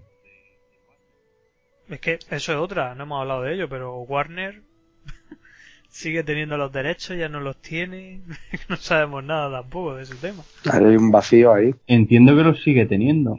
Lo que también digo es que Sí. de repente es que se ha parado todo con respecto porque en teoría tendrían que publicar el Tres Lunas y el Tour Abel 2003, que a mí sí que me interesaría tener un Tour Abel 2003 en vinilo. Bueno, hablando precisamente de eso, de los discos que quedan por editar en vinilo de Mike Goldfield, ¿cuál sería el que os gustaría ver? Sí, serían esos, porque el Like and Shake, el Like and Shake yo no lo publicaría en vinilo. ¿Y Muse of the Future? Sí, Museo de Fio a lo mejor sí, bueno sí, Museo de Fio Sería podría bonito, sí. en vinilo sí. Sí que lo que- pide. Pero, pero yo que sé, de repente también se paró eso, es que se, para, se ha parado todo. Sé qué ha pasado. ¿Qué está pasando en el mundo Olfid? Esa es la pregunta. Y todo se ha parado después de publicar el colaboraciones y el, no, no, Sí, bueno, el colaboraciones que salió el mes de antes del Return to Down y el Exposer. Que con eso ya nos quisieron decir que la, que la caja de Exposer ya no podemos olvidar de ella. Efectivamente. Bueno, pues tú sabes, ya he visto lo visto. Algo pasó en enero, en febrero del año pasado, que se cortocircuitó algo y se paró todo. Y, y, ju- y justo cuando era un motivo de celebración, por lo que hemos hablado antes, que es cuando salió un disco nuevo, un disco bienvenido por todos los fans de Mike Oldfield de toda la vida, Y luego las y, cosas cutre, y con grandes resultados. y luego una cosa cutre, ahora que me está viendo a la mente, cuando de repente, sin venir a cuento, cuelgan en Spotify dos extractos de Return to Down de cortapega, no os acordáis de eso, ¿no? Están por ahí en Spotify. Dos por- Stream, sí. Michael Phil Sí, Stream. Michael sí, Phil más, Stream, sí. más, sí, sí, sí. que no tiene fuste ninguno. Son cortapegas putres y tal. Bueno, que tú Eh, vaticinaste en su día, ¿no? Que iba, que igual saldría el día del Record Store Day. A ver, es que sería lo, es que vamos a ver, si te publica una cosa que pone parte 1 y parte 2 Ya. de tal, y, son- y son de 4 minutos cada uno, Da pie a ello, Digo, sí. eh, a lo mejor eso también se ha parado por el motivo que pues, es, es- No, no, ya os digo yo que no sale. Yo vi ya el, el listado de Record Store Day y nada. a lo mejor eso se plantea en un momento y de repente, como todo se ha parado, se ha parado también. Es que es muy raro lo que ha pasado este último año con Orpheus. De pasar a saber de todo a no saber nada. Bueno, pues si os parece vamos a ir como haciendo una pequeña guía como hicimos en aquella tertulia de, de los recopilatorios de los vídeos que hay disponibles de Michael Field de forma oficial. Empezando por, yo creo que el primero fue, si mal no recuerdo, el Space Movie. Si lo incluimos como tal, no sé Sí, si lo incluí. Sí, Sí, o hombre, por supuesto. Sí, ¿por qué no? lo Y- y. Y, y con honores, yo creo, ¿no? ¿Tenéis el VHS y el DVD también? Yo le o- tengo eh, repetido, le Sí. tengo en VHS dos, dos copias, tengo, originales. Ah, dos copias. Sí, por casualidades de la vida, pero le tengo en dos copias. Yo el VHS De- que tengo es la versión, la versión española que es recortada de 45 minutos y luego el, el DVD lo tengo en dos ediciones distintas. Sí, yo como Anselmo. Yo tuve la oportunidad de conseguirlo, pero sueldo de estudiante y no se me dio. Pero todavía está por ahí, entonces no tengo problema Yo, en conseguirlo en el momento. Yo el DVD no lo tengo, el DVD no sé si lo tendré algún día, pero era tan cutre que... El DVD original salió carico, eh. Recuerdo que era caro. Sí, no, pero yo hablo del otro, del posterior, Bueno, es que se... Bueno, pero es otra cosa. del cutre, del, eso del sí que fue cutre. un. Sí, eso fue un De timo. hecho, pero escucha, bueno. de hecho del, de- del DVD original a este último que sacaron, porque este último fue retocado y metieron escenas por imágenes por ordenador y dibujos distintos que no se ven en el original, ¿eh? Es, es un dato Hay curioso. añadidos, hay. El tiempo es el mismo, pero han añadido escenas donde antes había otras. Pero la música nada, ¿no? O sea, exacto. No, Los es lo mismo. Los extractos son los De hecho, mismos. de hecho el CD, el CD que acompaña esa edición es una sola pista Eso es, sí. Con toda, eh, o sea, pasar, pasar la banda sonora de ese documental a audio, a- ya está, sin más. Sí, ¿Cómo no la metió doblada el Tony Palmer? Ahí sí que fue, ahí sí que fue una buena metida. Y además que se, se anunció como que ya tenía, sí, ya he conseguido la banda sonora, tal, la voy a publicar, tal, y de pronto saca esto y digo, la madre, lo parió. es un truño. De todas formas, por cierto, por ahí está, o salió, de alguna u otra forma, salió el documental eh, subtitulado en una página web. Eh, pero de forma oficial, de hecho. No me digas. Ah, bueno, sí es verdad, sí, sí, Sí. sí, sí, sí, sí, sí. Recuerdo, lo recuerdo. No, no recuerdo exactamente cuál era la página, pero era una página de un festival de documentales aquí Sí, español. es no cierto, qué. es cierto que salió. subtitulado en castellano, dices. Sí, sí, subtitulado al castellano. Bueno, ¿qué os parece Space Movie en sí, el documental? Que- creo recordar que Paco comentó una anécdota que tuvo con Space Movie, ¿no? De, del vídeo en su día que engañó a su Sí. madre o algo para que se lo comprara. Sí, sí, sí. Le engañé, le dije que era para un trabajo, claro, del cole. En aquella época. ¿Y qué tal te salió el trabajo? La verdad que me llevé diez. un, un- me llevé un chafo, la verdad, cuando lo vi. eh, porque claro, eh, obviamente, pues bueno, eh, había las típicas partes inéditas, las partes de Incantations, buah, eso era increíble. Yo me lo ponía en, en bucle, sobre todo la parte de Incantations. Space Evocation. A mí, a mí el, el, el trocito ese del poema cantado en... A mí ese trozo me encanta.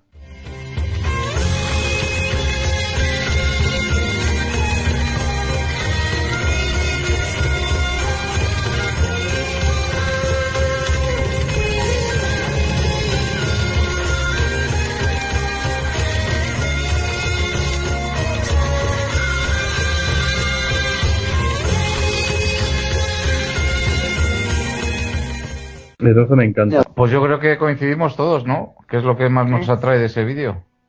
Que para la versión final de Incantation quitó la voz, siguió estando esa, esa parte, pero quitó la voz de...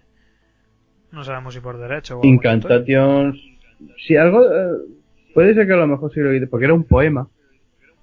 Y puede ser que a lo mejor lo quitase por ese tipo de, de cosas. Es que, claro, lo que digo, es que todo esto es un mundo. No lo sé, pero era muy curioso eso. eso me encantaba, la verdad, ver- verlo. Me ponía en bucle, la verdad, ese, ese fragmento. Pero claro, era un vídeo que, bueno, pues era un poco aburrido. Ni siquiera como documental entendía nada. No había subtítulos, no, no entendía nada. O sea que, Sí que es cierto que era, era la primera vez, pues la gente no sabe, porque no sabe, que era la primera vez que la NASA emitía las imágenes del alunizaje en color.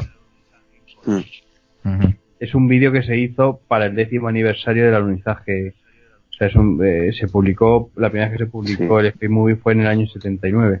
79. Y ya te digo, ya habían pasado 10 años y era, y era la primera vez que se publicaban las imágenes en color del alunizaje original, del, del Apolo 8. El primer sitio donde se, vi- se, veía, se vieron esas imágenes fue ahí. Por lo tanto, todas las veces que veáis en televisión, en cualquier noticia, lo que sea, las imágenes del alunizaje en color están sacadas del documental Space Movie, que es de donde, donde se publicó por primera vez. Yo recuerdo que, en- en- que yo cuando lo compré en Disco Play estaba metido en la sección oficial de, de vídeos de Olfi. Creo que lo compré Sí, en el sí, año también. 91 o así. Y si eso estaba metido en la, eso, eso, eso, yo lo considero oficial. Sí. De hecho, se supone que iba a salir un disco, ¿no? De, con la banda sonora y tal, pero al final se canceló o alguna historia, ¿no? Pero está por ahí el test pressing. de. Pues, efectivamente está por ahí. Tampoco es que cambie mucho respecto a, No, no, claro. cambia un poquito porque ni siquiera está el Space Evocation. O sea que Era el, or- el Orchestral, ¿no? El Tula vs. Sí. Heger Rich y el Incantation tal cual, ¿no? Creo recordar que no había tampoco modificación.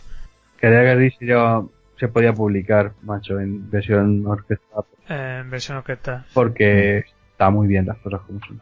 Mucho mejor que el tubo. Tienes, Mejor, mejor que el vs. Y bueno, y la imagen de Oldfield aparece en casi todas las ediciones, ¿no? Que la parte interna sale la foto de, de Oldfield en, de Incantation. Sí, O sea que, sí. que se, se dio a entender como tal que era de Mike Oldfield. De hecho, la última edición pone Mike Oldfield de Space Movie. Se intentó que, que, vamos, estuviese relacionado con Mike Oldfield. Pone el nombre que vende. Bueno, pues pasamos al siguiente que como ya ha comentado Anselmo fue Essential, ¿no? Que salió en el año 81, 80. justo el mismo año. Yo creo que sí que es en el 80. Detrás del vídeo pone 80, sí. Salió, Esa- esa- a ver, el concierto es del 21 de junio creo que es y se publicó a finales de, de ese año. pero en Betamax. Yo tengo la versión beta también. O sea, yo no se, sé- ve- eso, se es que- publicó, es que se publicó en varios, se publicó en varios formatos, sí. La versión original en VHS venía en un cajusco más grande de lo normal. Le- eh, ¿Lo tenéis todos? ¿Lo tenéis todos ese? ¿El VHS o, o- o bueno? Sí, Yo tengo el del Cajusco grande. Tengo- ¿Lo tenéis? Yo no. Pues ya, ya somos dos, Manu, ya somos dos. Y que no lo tenga yo ¿Pero también. tiene esencia? No lo tengo.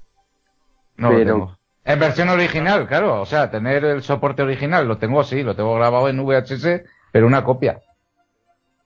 El ser humano. El ser humano. pero eh, yo lo- ¿qué, lo primero que qué entendéis? ¿Qué entendéis por Cajusco? A ver.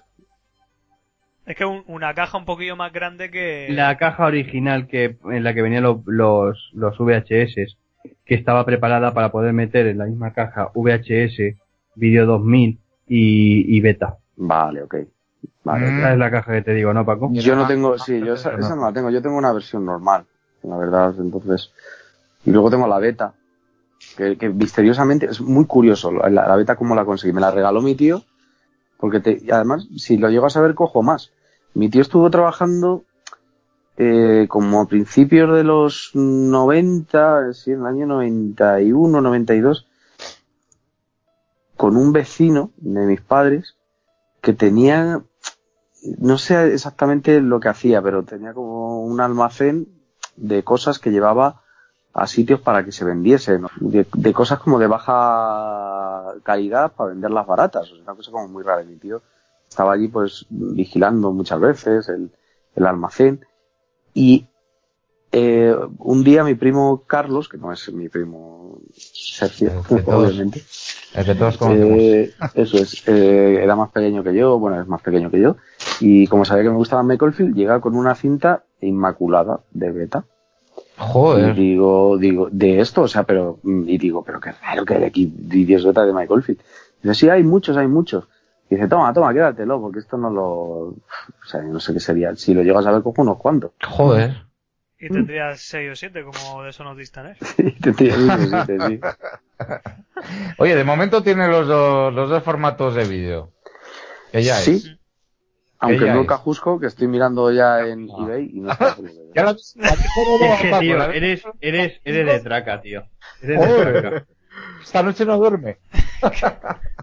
Qué crack. Bueno, escucha, este concierto, este concierto luego se publicó, ha tenido 200.000 versiones piratas. Algunas de ellas han llegado a vender en el corte inglés. De hecho, la que se vendió en el corte inglés es de una calidad pésima en DVD. Creo que yo he visto varias versiones de ese concierto. La, la edición que mejor se ve de ese concierto es de un sello francés que se llama Silver Vision, que hizo una, Sí, que hizo una grabación directa del Laserdisc. Y esa es la que mejor se ve japonés. de la serie japonés. Y esa es la que mejor se ve de todas las versiones que he visto yo de, en DVD de, del concierto ese, esa es la que mejor se ve. Y es la que tengo yo. Sí. Que por cierto Eh. aproveché y, y puse una, una caja azul de las de una película de Disney y la puse para que fuese todo azul. ¿Y cómo la, co- la- la conseguiste en el corte inglés? Y el cu- no, esa, esa la compré en un catálogo de estos piratillas que hay por ahí de Ah, correos, buscar. además de catálogo de, de estos de que te mandaban el catálogo en plan pirata por correo, pero no correo electrónico, ojo, estoy hablando de correo postal. Sí, el, el de catálogo, tú miras y lo, efectivamente, y compré ese y el Winchimes que también lo editó Silver Vision con un menú y, ese, y era el vídeo original con el final de Michael Field escribiendo la letra, la Sí, esta que se despide y tal. Y en ese, ese también le puse una, le he puesto una caja de un, un juego de la Wii y así ese lo tengo en blanco. Yo soy muy free esas cosas.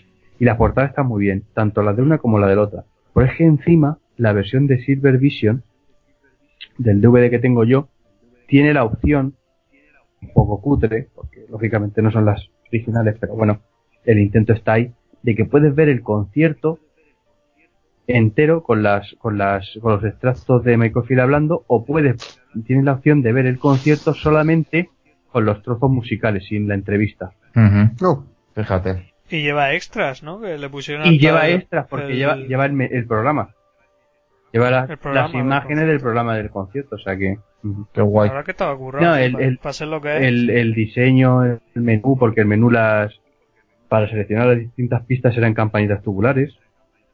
O sea, está muy currado, ¿eh? Esa edición para mí es, de todas las que he visto y he tenido, es la mejor. Sin duda alguna. Y después vino la de Spotlight. Esa es la que, Eh. esa es la que he vendido en el corte inglés, esa no la tengo porque me negué a comprar esa mierda. Lo digo en serio, una mierda. Comparada con la, una- comparada una con la que acabo de comentar, es una mierda.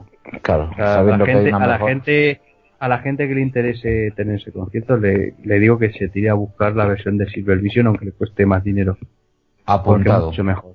Es mucho mejor. De todas formas, eh, Alberto, de que no tengas este vídeo en ningún formato, ¿es por algo en especial? Mm, pues eh, llámalo de Jadez, no lo sé, aunque es una espina que tengo clavada, ¿eh? Porque de hecho, este lo ha tenido de siempre, Luis Eladio lo consiguió en su día, lo, lo- lo tuvo también en beta.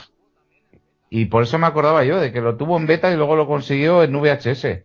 Y yo siempre tenía como cierta envidia, ¿no? Eh, a ver, entre comillas, a que él lo tenía y yo no lo podía conseguir, ¿no? Y luego no he peleado por ello, porque yo sé que, a ver, me pongo a buscar y vamos, y lo encuentro, está claro. Lo que pasa que, bueno, tengo una copia en VHS y ahí me quedo con ello, pero bueno, hombre, desde luego que la tengo que conseguir como sea. Tengo pecado, tengo, tengo pecado. Sí, eso El DVD de Spotlight sí que lo viste en el corte inglés, ¿no? Porque yo me acuerdo. Mm, yo no, yo no, no lo he visto porque si no sí que lo hubiera adquirido, vamos. No, yo no lo Yo vi, no lo he pero Yo nunca lo he no sé visto. si lo, pero, pero- o bueno, en Murcia creo que lo vi, pero no me lo, Sí, yo creo que. pero no me lo compré. No, es que ya te digo, es que no me llamo porque eh, sí que es cierto que lo tengo grabado. Grabado sí que lo tengo por ahí. Pero es que ya te digo, tiene mucha mejor calidad eh, la versión de Silver Vision. Sí, más que nada porque la de Spotlight lleva un pedazo moscón Efectivamente. en, to- en toda la Es- cámara. eso es lo que he oído. Mm. Sí, que además que no es pequeñico, y nada, no, no, es un buen moscón que, vamos, que ocupa Ya, 3 pulgadas de la televisión. fíjate. Y Eh, aparte se ve peor, sí, es verdad que se ve peor. sí. La versión que mejor se ve dentro de lo que tal es esa, la de, la de Silver Vision. Y vamos a preguntarle a Paco. Paco, ¿cuántas ediciones tienes del DVD? Eh, ¿Va a contar la de esta noche? ¿La que va a conseguir esta noche? Tengo varias, eh, pero no, es verdad, tengo, tengo varias. Tengo que si traspaso del el Laserdisc que hizo no sé quién, que si la versión japonesa de no sé cuántos. No las tengo aquí, pero tengo por lo menos cuatro distintas. Ala, toma.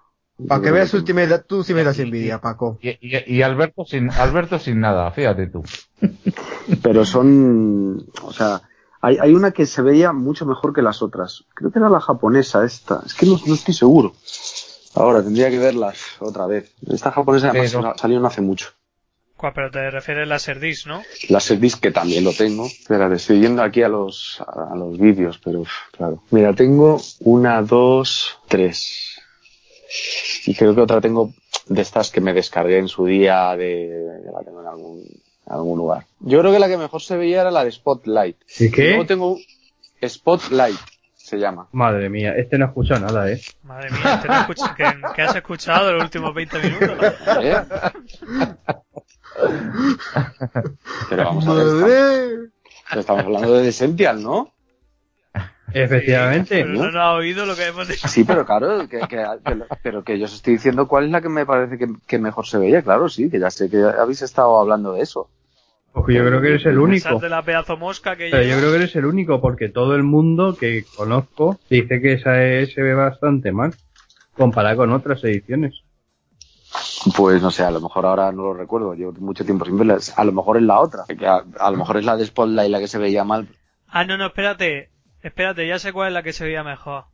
El DVD core- coreano creo que era, que llevaba Fíjate. el Elements y el Essential a la vez. Sí, ese también lo Ese- tengo aquí, ese es. Ese Pues es el que se ve ese- mejor. Ah, vale, Ah, ese es bueno, otro, pues, pues cierto, cierto. ese, sobre ese está hecho el de, el de Silver Vision. O sea, el de Silver Vision y el coreano, básicamente es lo mismo. Hostia, pues yo tengo aquí un par de capturas y se ve bastante mejor la del coreano, ¿eh? ¿Sí? Sí. Yo es que el coreano no tengo, pero a mí me han dicho que una parte de la otra. O sea, que, que el, de, el de Silver Vision parte de la del coreano. O por lo menos la captura que yo tengo aquí, la, se le ve con mucha suciedad la de, sí, la de Silver Vision, pero la del coreano se ve bastante, bastante, ¿eh? ¿Ven a lo que me refiero? Acá en México dicen Mike quién y acá discutiendo que si ediciones japonesas, que si coreanas. Para que veas. Pero vamos, hay que trazar un organigrama para entender todo esto, ¿eh? Todas las ediciones que hay. Sí, el, el Essential, pasada.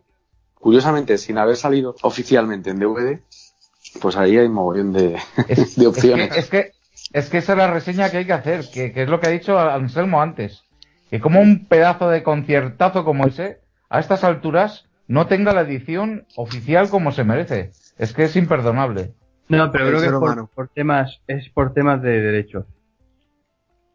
Joder. Porque el, el dueño de los derechos del concierto este, Sí, sale Sí. aquí el Holmes este, ¿no? el Holmes, sí, pues los tiene y por tanto no los vende. Ya está, tan sencillo como eso. Pues yo una vez intent- intenté buscarlo a ver, pero nada, no hubo forma. ¿Dónde Holmes vive? Vamos. Asociates, asociates. eh. Joder, macho, es que es que ya está bien. Hay que decir que la versión de John René es es muy difícil de conseguir, está muy bien, ¿eh? Se ve muy, muy bien. Sí, esa, esa también la tengo yo. ¿Creéis que el concierto se grabó entero? Pregunto. Sí, sí, porque hay audios, hay audios aparte. Sí, ¿verdad? Winchines, chicos, chicas. ¿Los tenéis todos? Espero que sí.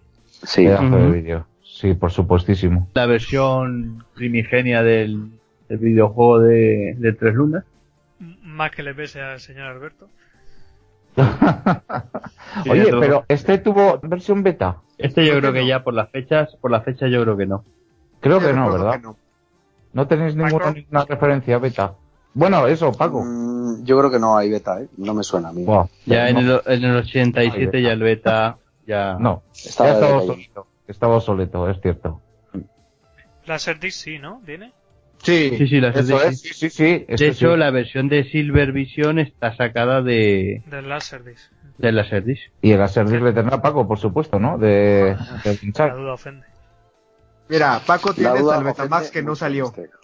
Dilo, Paco, dilo. La duda ofende. La duda ofende mucho en este caso, ¿eh? Mucho, mucho. Ay, ay, ay, lo entiendo. Lo que no tiene Paco es el reproductor ¿Verdad? de Laserdisc, que es distinto. Pero Eso- no hace falta. Dale tiempo, eh. dale tiempo, dale tiempo. Eso también es verdad, ¿eh? También es Que verdad. todavía no venir. Lo cual demuestra, Pero- y esto lo digo en serio y generalizando, la tontuna que tenemos de comprar cosas que no podemos reproducir. Exactamente. De hecho, yo, el, lo el primer DVD que me compré fue el concierto del Tour 2 y el 3, y no tenía reproductor de DVD. A mí me pasa lo mismo. Pero, pero- pero si, si ello te sirvió para comprártelo antes el reproductor, algo es, ¿no? Me Eso compré, me- de hecho me compré el Tour 2 y el Tour 3 en la edición esa de caja de plástico duro, la G-World Box, y Parque Jurásico, eso, Parque Jurásico 1 y Parque Jurásico 2 Mm. en DVD. Eso es lo que, lo primero que me compré. Las tres películas. Yo fui Animatrix y Asterix Conquista América. Toma ya. Ala. ¿Eso para qué? ¿Para pa, ver por dónde iban los tiros? Era un chaval y más bien mi padre era emocionado. ¿Qué quieren que haga? Bueno, pero centrándonos en, en Wind Chimes, ¿qué os pareció cuando lo viste por primera vez? A mí me, me flipó. Yo es que, o sea, una época súper bonita, aquella Navidad del año eh, 89, que mi primo y yo lo compramos y, me, y le echamos a suertes a ver quién se quedaba con, porque hicimos una copia. Compramos entre los dos, ya lo he contado, creo, y le echamos a suertes a ver quién se quedaba con la copia y quién, y obviamente perdí yo y se quedó con la copia. Él. Y recuerdo que se cortaba en Pictures in the Dark, o sea, se cortaba el vídeo, de repente terminaba. ¿El original? El original, el original. Sí, sí, sí, sí. Qué raro. Se cortaba. Y eh, como un par de años después, eh, el dueño del pub, Michael Field, que ya hemos hablado alguna vez, que estaba allí en, mi pueblo, eh, nos dejó una versión y conseguimos eh, hacer, o sea, ver lo que ocurría después, que además era cuando salía la campana con la nueva versión del ten, ten, ten, que Ujú. lo hizo con el Firelight.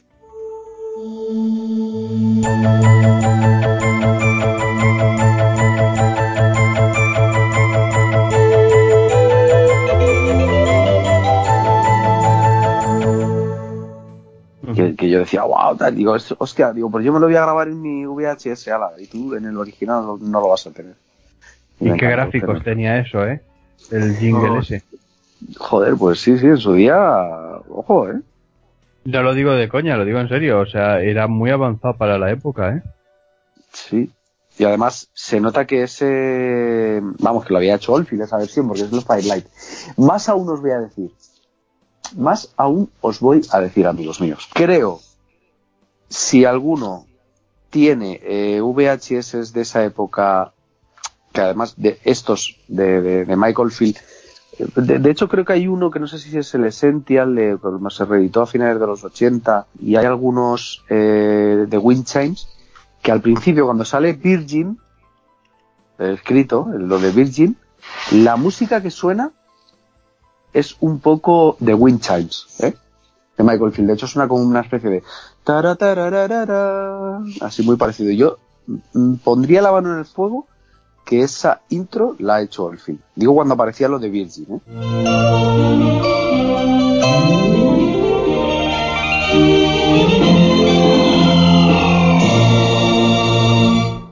Ya sé lo que me dices. Sí, puede. Oye, pues. Mm, puede ser. puede. O sea, de hecho, Pero esa no salía en, el, en la de Essential, no salía. Sí, pero yo Pero la de. Sentia la había como la que yo tenía original no es la que aparecía como un sonido de un bajo haciendo tun, tun, tun, tun, una cosa como muy rara y luego en otras versiones posteriores aparece Virgin tal y suena como dun, dun, toro, toro, toro, to. y, y vamos y los sonidos típicos de Oldfield de esa época o sea que es que de verdad que me pongo la mano en el fuego a que él mus- o sea hizo la música de ese de esa parte del logo que estoy seguro que aparecían más vídeos de Virgin de la época. En el de Esencia no puede ser porque eso es del año 80. ¿no? Claro, por eso digo que tuvo que ser en alguna reedición del Essential, ¿sabes? En alguna reedición posterior. Mm. Es que yo lo he visto además en, en- en varios vídeos eso. Ya, ¿eh? O sea, el- ese logo. Es que los sonidos además que utiliza eran los que estaba utilizando Oldfield en la época esa del... O sea, juraría que esa cabecera la hizo Oldfield. Además del 88, ¿no? Pone aquí. Sí. Segunda. O sea, es que Pues todo concuerda. O sea, melodía de Wind Chimes. Vamos, es que es segurísimo. Este, de todas formas, hemos tenido la suerte de que se rescató de forma íntegra en el DVD Elements en el 2004, en una edición bastante buena, de hecho se ve bastante bien, y aparecía como extra fuera de lo que es la cronología de vídeos, y bueno, los vídeos extra aparecen ya de por sí en el, en el DVD eh, principal, o sea que tenemos la suerte de tenerlo ahí. Ujú. ¿Tú has visto Wind Chimes, Manu? Sí, en el, en el, en el Elements. ¿Te gusta o te parece curioso, por lo menos? La verdad, las dos me parece una gran curiosidad, un intento de innovar. Obviamente se le subió mucho diciendo, ahora mis álbumes de aquí en adelante todos serán así en video. Obviamente no. Pero como curiosidad es muy interesante. Ciertas imágenes acompañan bastante bien el audio, otras principalmente en The Wind Chimes como tal el tema van por un lado que quién sabe qué. Creo que más bien estaba experimentando con el... Y yo creo que muchas de las imágenes que tiene pues derivan de Mike que estaba experimentando con los gráficos y dijo, anda, que puedo hacer volar unos huesitos en cascada. Y de ahí salió la introducción, por ejemplo. Pero nada más. De todas formas, está claro que es de lo que más peor ha envejecido, ¿no? De... Sí, sí. pero, pero aún así la versión que salió en el, en el Video Elements se ve bastante mejor que cualquiera de los piratas en los que se ve. Por, por tanto, eh, la publicación del, del Essential en, en una edición oficial habría sido bastante agradable de ver. Teniendo en cuenta, te digo, comparar cualquier edición en DVD, en Laserdisc, en, lo, en VHS, lo que sea, de Wind Chimes con lo que se publicó en el DVD del Elements, pues, se ve infinitamente mejor en el DVD del Elements. ¿O no? Claro, porque ellos tenían, Claro. tenían los masters, claro, que podían remasterizar y toda esa historia. Solo quedaría ver cómo se ve el Laserdisc. El Laserdisc lo puedes ver perfectamente en el DVD de Silver Vision, por ejemplo. Que sería lo más fiel a lo que era el- la reproducción en Laserdisc, ¿no? Una primera proto versión. Eh, por eso, más que nada por eso sí. Pero bueno, no deja de ser un vídeo súper llamativo y puntero en su época, para lo que significó en su época, ¿no? El cómo la concepción de, de las imágenes y el tema de acompañar música instrumental con imágenes, ¿no? Yo creo que fue, en ese aspecto fue, fue puntero. Junto con, no sé si hizo algo parecido este Jan Hammer, creo.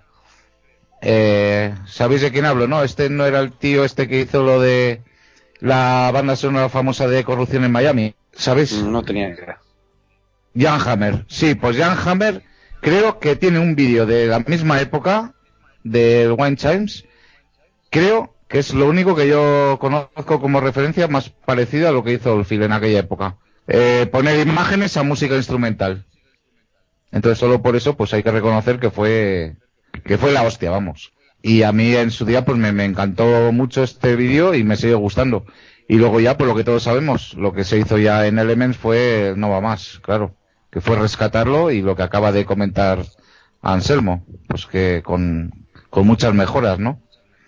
Entonces, pues lo celebramos en su día. Y bueno, y detrimento, porque se perdió el mensaje final de Oldfield. Claro, pero es que no venía ya a cuento, ¿no? Y creo que la versión original del single, del videoclip de, de of Passion, creo que venía ahí. Y de Moonlight Shadow. ¿puede Ah, sí, es verdad, la es versión verdad. No, corta? yo- eh, creo que es esa, la de Moonlight Shadow, la versión corta de 2 minutos 10. Sí, porque sale Five Mil South, Moonlight Shadow, Shine, Shadow on the Wall y Pictures in the Dark. Entonces sí, era esa, la he confundido por la de Crime of Passion. Es la de la versión corta de, de Moonlight Shadow. De 2, de 2.48 o 2.28, una cosa así, es muy cortita. Y bueno, Alberto, ¿tú lo compraste en su día o más adelante? No, no, yo lo conseguí bastante más, bastante después, porque en aquella época yo no tenía vídeo, o sea, no tenía reproductor todavía, yo lo conseguí tarde. Entonces, en su día no lo tuve. Lo, lo que te digo, yo pues me abastecía mediante Luis, porque Luis lo, Luis sí que tenía vídeo, y él en su día se lo compró, y entonces la única manera que tenía de verlo era, era así. Pero no, yo lo conseguí luego más tarde. Pero en su día supiste que lo había lanzado o se supo Sí, en, sí, sí, en los medios y Sí, demás? por supuesto, sí. Digo, a lo mejor no se llegó a, No. promocionar mucho el asunto. Sí, yo creo que este, a ver, no te lo puedo decir, casi seguro que Luis que lo compró según, según salió al mercado, vamos, lo, lo tenía él. Porque yo me acuerdo mucho, además, de que, claro, era la primera vez que veía la música de Oldfield en imágenes. Bueno, yo y todos, la mayoría de la gente, ¿no? Pero el hecho de poder ver los videoclips y tenerlos ahí de, de, todas las canciones del disco, ¿no? Incluyendo luego, pues eso, el Pictures in the Dark y Shine y todo eso era, era la, vamos. Para mí eso era una envidia total, el, el poder tener ese vídeo. Me acuerdo que, que- que yo tenía una pasión por ese vídeo tremenda. Así que como para no conseguirlo luego. Y luego, pues eso, menos mal que llegó el Elements, que eso fue ya el no va más. Que ahí es donde lo tenemos todo, pues eso. Oye, os puedo preguntar una cosilla. ¿Qué os parece lo de la, la idea de, del fundido de los temas, de los vídeos cortos? De que vayan fundidos. Que vayan... Digo, aquí el listado es distinto al de... Sí, sí, cambia, cambia ¿no? algo. ¿Del disco? Cambia, Sí, cambia. cam- cambia, sí. El orden de los temas y luego el que vaya fundidos, ¿no? Que, que van mezclados, vamos. ¿Qué os pareció esa idea? Sí, lo, lo hizo, lo hizo como un todo. ¿Fue acertada? ¿No fue acertada? ¿No venía al caso? ¿Qué A mí me gusta, fíjate. No sé. A mí también. Está bonito, Me, me está parece bonito. curioso. Me pareció curioso en su día y me sigue gustando. Yo creo que lo hizo adrede, ¿no? Como lo quiso hacer como un vídeo, como todo, hizo como toda la parte primera y luego haya metido, sí, pues es verdad, el Ahora- de, de vídeos. ¿A qué responde el que, el que cambiase el orden de los temas? Eso es lo que me tiene a mí un poco mosca. Que no respetase el orden de, de los temas. Del disco. Respecto, claro. Eso es lo que me O extraña. también es cierto que la versión americana el orden es distinto. Sí. Pero ahora, ahora no me acuerdo, pero es, es el mismo, este desorden que hablo yo, es el mismo que, que el orden del americano. Creo que no. Ah. ¿Cómo, cómo, cómo? Ah, bueno, la versión americana del CD. Y bueno, y el, sí, el- el- la versión Sí. americana de Islands tiene otro El CD orden. y el, y vinilo. Y el vinilo, y el vinilo. Ya, ya, pero, pero que no referíais al, al vídeo, vale, vale. Ujú. De- Que estaba ya nervioso poniéndome en Discog buscándolo. Madre mía, estáis, estáis, estáis, estáis con la escopeta Cargada. punto friki también. Se llama, se llama enfermedad. Eh, punto friki también. Eh, de Wind Chimes, eh, la versión VHS tiene dos portadas diferentes. Y muy ligeramente. Eh, Sí. Si alguno quiere mirarlo, pues que lo mire. Hijo de puta. Yo tengo las dos versiones. Ah, ya, lo imaginaba. Ala. Yo tengo las dos versiones. Un recuadrito que es de un color de otro y luego un- creo que cambia un fotograma, ¿no? Eso es. Hace mucho tiempo, no me acuerdo. Ah, Es que yo sí que, pero pasa que no me acuerdo, pero sé lo que dice Paco. La que más se, se ve es la que tiene el fotograma de arriba, eh, Michael Field con la guitarra de Magic Touch. Sí. Y luego hay otra versión que no tiene esa. Claro, Ah, ¿no? ¿no? Pues no está listada aquí en el en Discogs. Muy mal Discogs. Me ha fallado. Que por cierto, en el video ese de Magic Touch, el baterista ese animado, pues parece Sí, ser que lo hicieron como escultura allá en Alemania y en un camino por ahí abandonado. Ahí- por ahí está la foto. Jolinas. Lo estoy viendo en pequeño, pero yo tengo el VHS. Entonces, aparece, hay otro que aparece en distintos fotogramas y entre ellos, en el de abajo del todo, aparece Bonnie Tyler. Bueno, pues yo creo que con ya con esto Winchan ya ha quedado bastante bien cubierto. Ahora lo siguiente, pues ya pasamos a la etapa Warner y el primer vídeo que sale, obviamente, tiene que ser Tulaper 2, sin más remedio. Salió tanto en VHS como en Laserdisc en su día y ya más tardíamente, a finales de los 90, salió en su versión DVD. Ujú. Gran vídeo, e imagino que uno de los más recordados que tendréis vosotros, porque fue, yo creo que el más vendido, junto al Elements a lo mejor, ¿no? De la época. Pues yo creo que son los dos reyes, ¿no? De la videografía de Oldfield. Sí. Eh, para mí personalmente, vamos, yo le tengo arriba del todo Tubular Bells 2. Yo creo que para mí es el, es mi favorito, vamos. Por encima incluso de, de Essential. fíjate lo que digo, ¿eh? Pero es que me parece superior en todos los aspectos. Y de hecho, mira, ese sí que lo tengo en todos sus formatos. Lo tengo en VHS original, que me lo compré de primera mano, nuevecito. Y eh, luego lo tengo en DVD, el que todos conocemos, con Tubular Verse 3, eh, uno por cada cara. Y luego lo tengo otra vez en la caja, donde venía eh, los tres ya, el de Berlín y, Sí. y el... O sea que lo tengo por triplicado. Para mí es de toda la videografía de Oldfield, yo creo que para mí es el top. Ese, Sí. es- me parece una maravilla. Como vídeo, como el concierto en sí. Sí, sí, el concierto es espectacular, es... Yo creo que lo hemos comentado ya en varias ocasiones, pero bueno, hoy que estamos hablando de la videografía hay que decirlo otra vez, que, que es una pasada, que yo ya lo he dicho, que, a ver, a, ¿alguno de vosotros alguna vez ha podido ver un trocito de ese concierto? Yo nunca he podido ver un trocito. Yo, si se me ha ocurrido ponerle por lo que sea, al final acabo viéndolo entero. O sea, es que, es que no, no me pasa con otro vídeo, macho, con ese me A ver, visualmente es un concierto que es muy simple, pero es muy efectivo. Es muy, eso, no sé, tiene un algo, que tiene. un algo que te engancha y te quedas ahí atontado viéndolo. Yo no, y me da igual las veces que lo vea. Los músicos ordenados como si, fuese, como si fuese una orquesta, es que tiene un- Es todo, es un- todo. eh, una presentación muy chula. Y muy soberbia y a la vez muy fina, sí.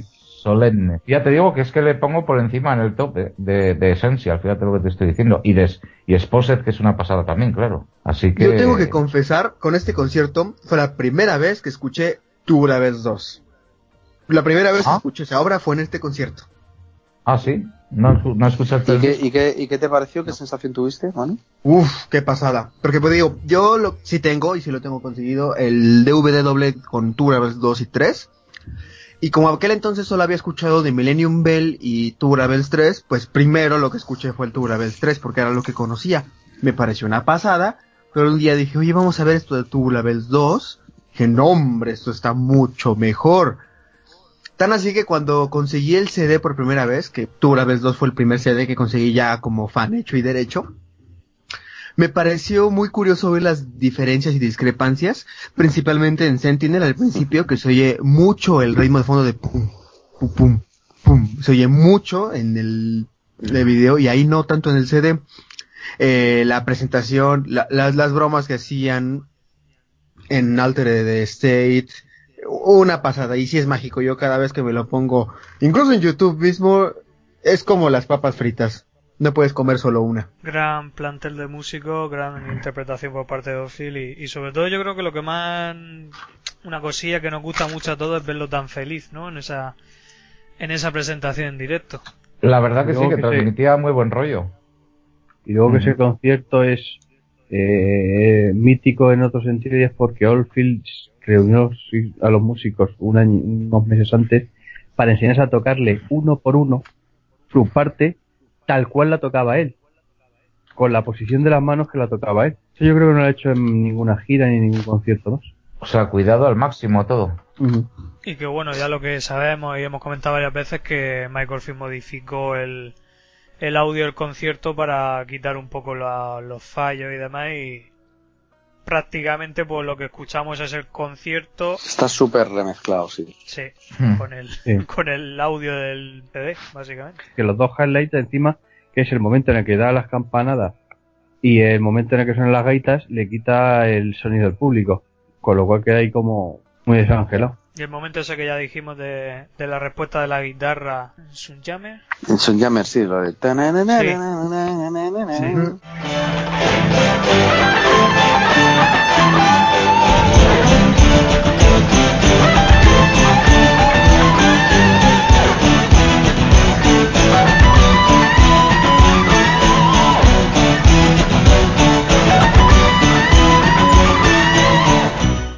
Que pilló la, que pilló la, la del disco, la original al final.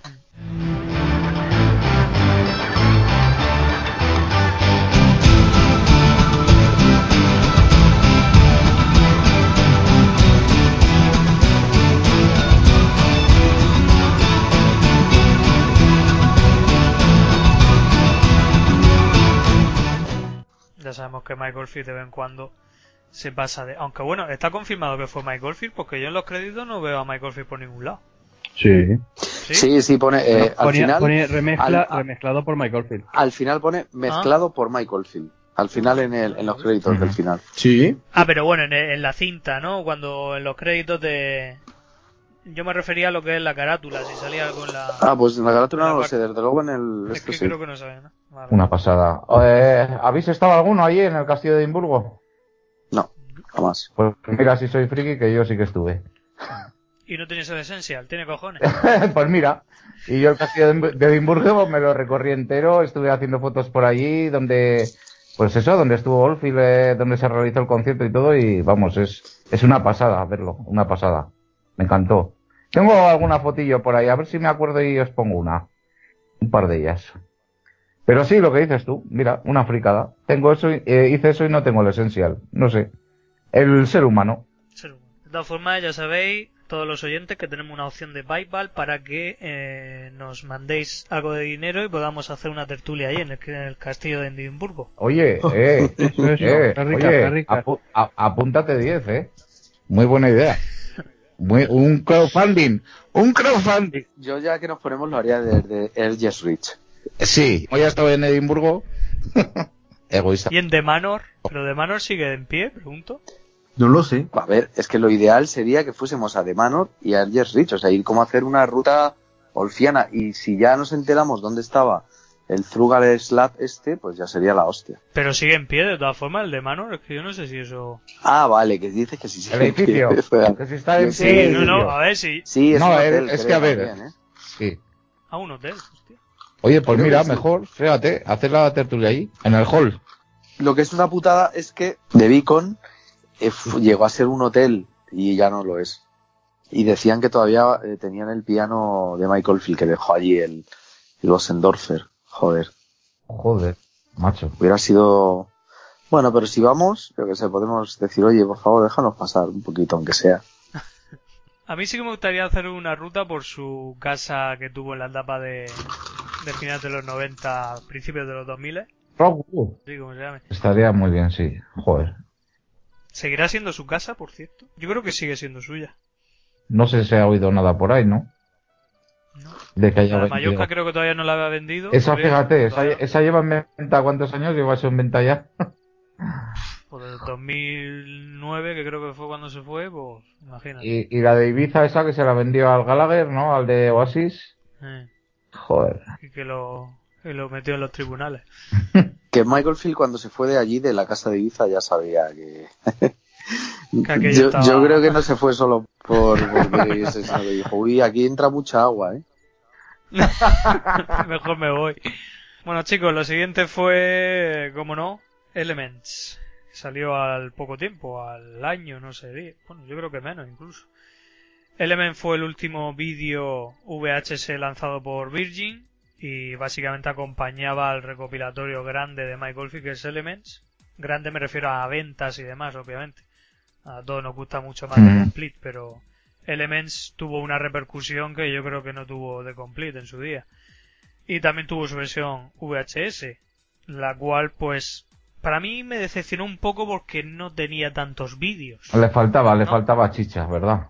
A mí me pareció algo muy curioso porque yo la primera vez que vi el vídeo de Elements, que no, fue, no era el vídeo de Elements propiamente dicho, sino que fue una versión editada del vídeo de Elements, que es eh, se echó en un especial de Michael Field en el año 93, que lo presentó Tomás Fernando Flores, a las Cierto. 11 de la noche, recuerdo que fue un lunes.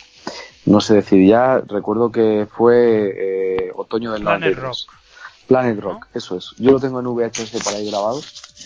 Y, y ahí fue la primera vez en mi vida que vi imágenes del concierto de la BBC del Tubular Bells original, que de hecho flipé, pues yo sabía que echaban un especial de Michael Field porque lo anunciaban y cuando lo grabé, recuerdo que lo vi en blanco y negro, o sea, imaginaos la cosa porque eh, a esas horas de la noche, eh, obviamente las teles de la casa im- importantes, las principales estaban ocupadas por, por los papás que estaban viendo el precio justo o lo que fuera que estuvieran echando ese día en, en- en la noche. Y, y yo recuerdo que mi abuela tenía una tele en blanco y negro enorme y yo mientras dejaba el vídeo grabando eh, porque no sé si recordáis que aunque que podías dejar el vídeo grabado en un canal, aunque luego se vieran otros. Yo dejaba el vídeo en la principal grabando y me fui a verlo a la otra que fallaba mucho. Y recuerdo que fue como cuando lo vi con la barba y tocando, o sea, dije, Dios mío, tal, fue la primera vez que flipé. Y esa parte estaba editada, se terminaba antes de llegar al, me parece que al Fast Guitar o por ahí, más o menos. Creo que antes. Y, y luego cuando conseguí la versión del vídeo, también del Scoplay, flipé, claro, porque era bastante más. eh, y, y recuerdo de escuchar eh, Michael Field tocando el bajo. Uf, o sea, en esa. No, no no recuerdo, creo que era el Latin.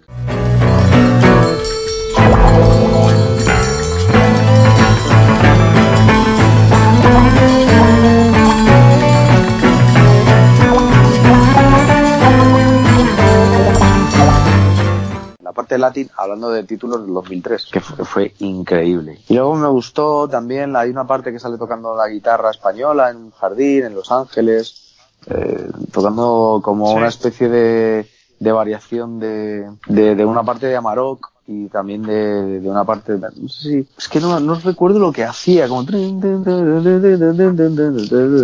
It's taught me one thing, it's that somebody playing a real instrument with 100% love and affection and concentration for what they're doing is, is worth, you know, everything.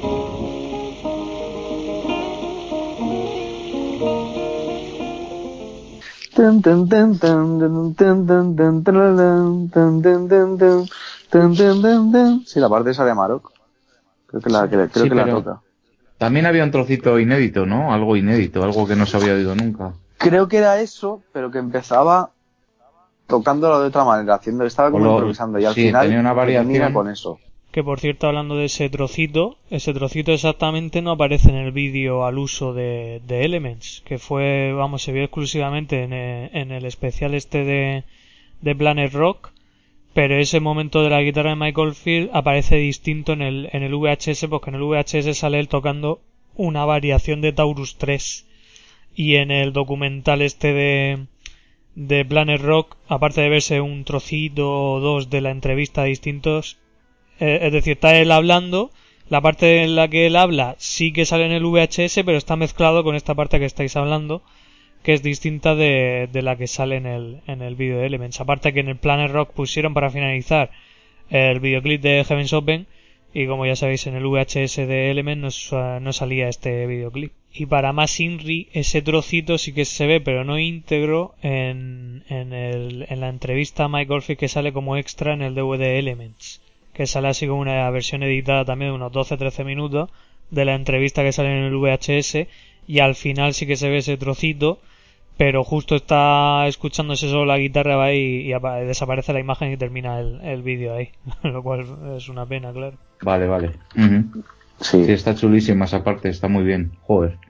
A mí me encantaba, yo lo escuchaba mucho. Se le veía además a Michael Field súper relajado, en esa entrevista me gusta mucho, se ven parte, se ven algunas imágenes en su estudio, ahí, que estaba trabajando ya en Son of Distant Air. De hecho, me jugaría el cuello que en una de las partes que está grabando en el estudio está grabando Let There Be Light. por Por la manera que tiene de, de estar con la guitarra fraseando, no se oye nada. No sé si sabéis qué parte digo, que se le ve. sí que se le ve dentro del estudio sí Y yo, ahí Sí, yo creo que estaba ya, ya sé qué estaba parte con Son of estaba yo creo maquetando algo ya o tal y yo creo que por la cosa o no recuerdo si ver a lo mejor las luces de los búmetros subiendo el, el, el beat que llevaba.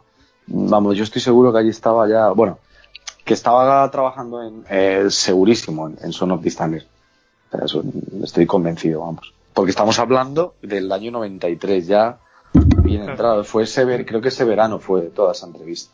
Esa entrevista después se rescató en el DVD pero de una forma un poco extraña ¿no? que sale al final en un extra.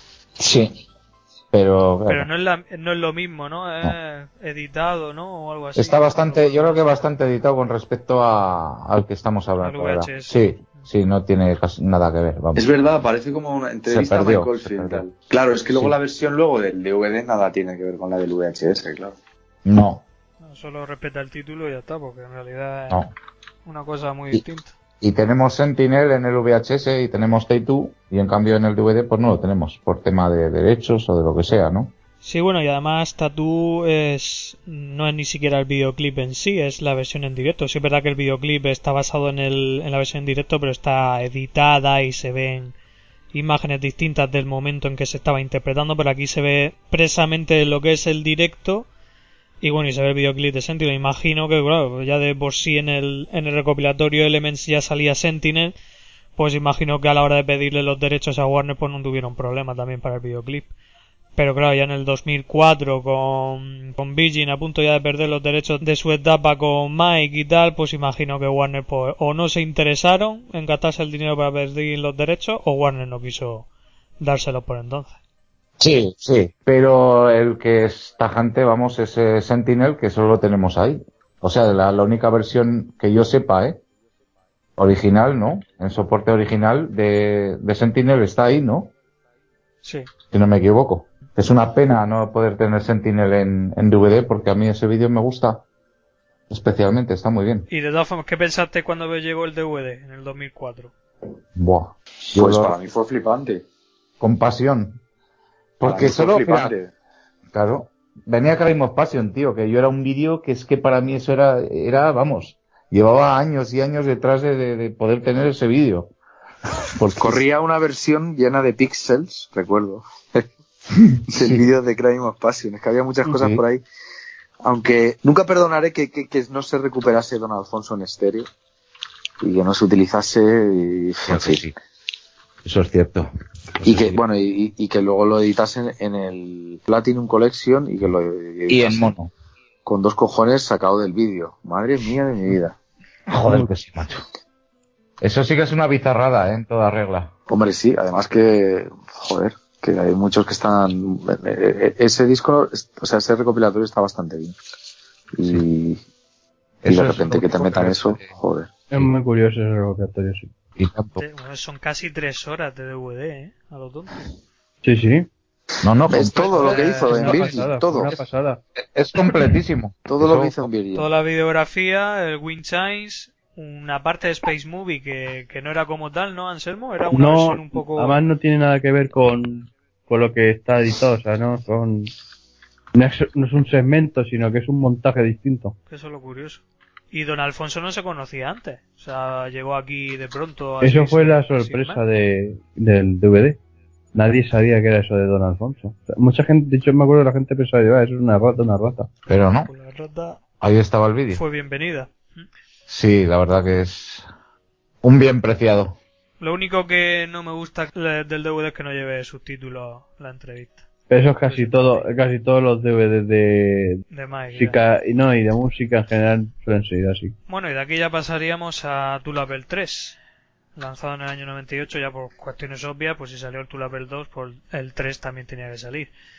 De la misma forma prácticamente que el Tulapel 2, en un vídeo pues escueto, obviamente obviando la parte virgin, imagino que por cuestiones de derechos, y que después se rescató conjuntamente al Tulapel 2 un año después en, en DVD, que de hecho fue el primer. DVD de Mike Oldfield. ¿Qué opinas de esta edición? Bueno, esta no creo que fuera tan interesante tal vez como Tulapel 2, ¿no? Imagino. De, de hecho, la imagen no consigue la misma nitidez que Tubular Bells 2, y eso que es posterior. A mí, por lo menos, la imagen no me gusta tanto como la de Tubular Bells 2. ¿No tenéis esa sensación vosotros de que la imagen le falta algo de nitidez? Siendo, a ver, eh, cuestiones técnicas.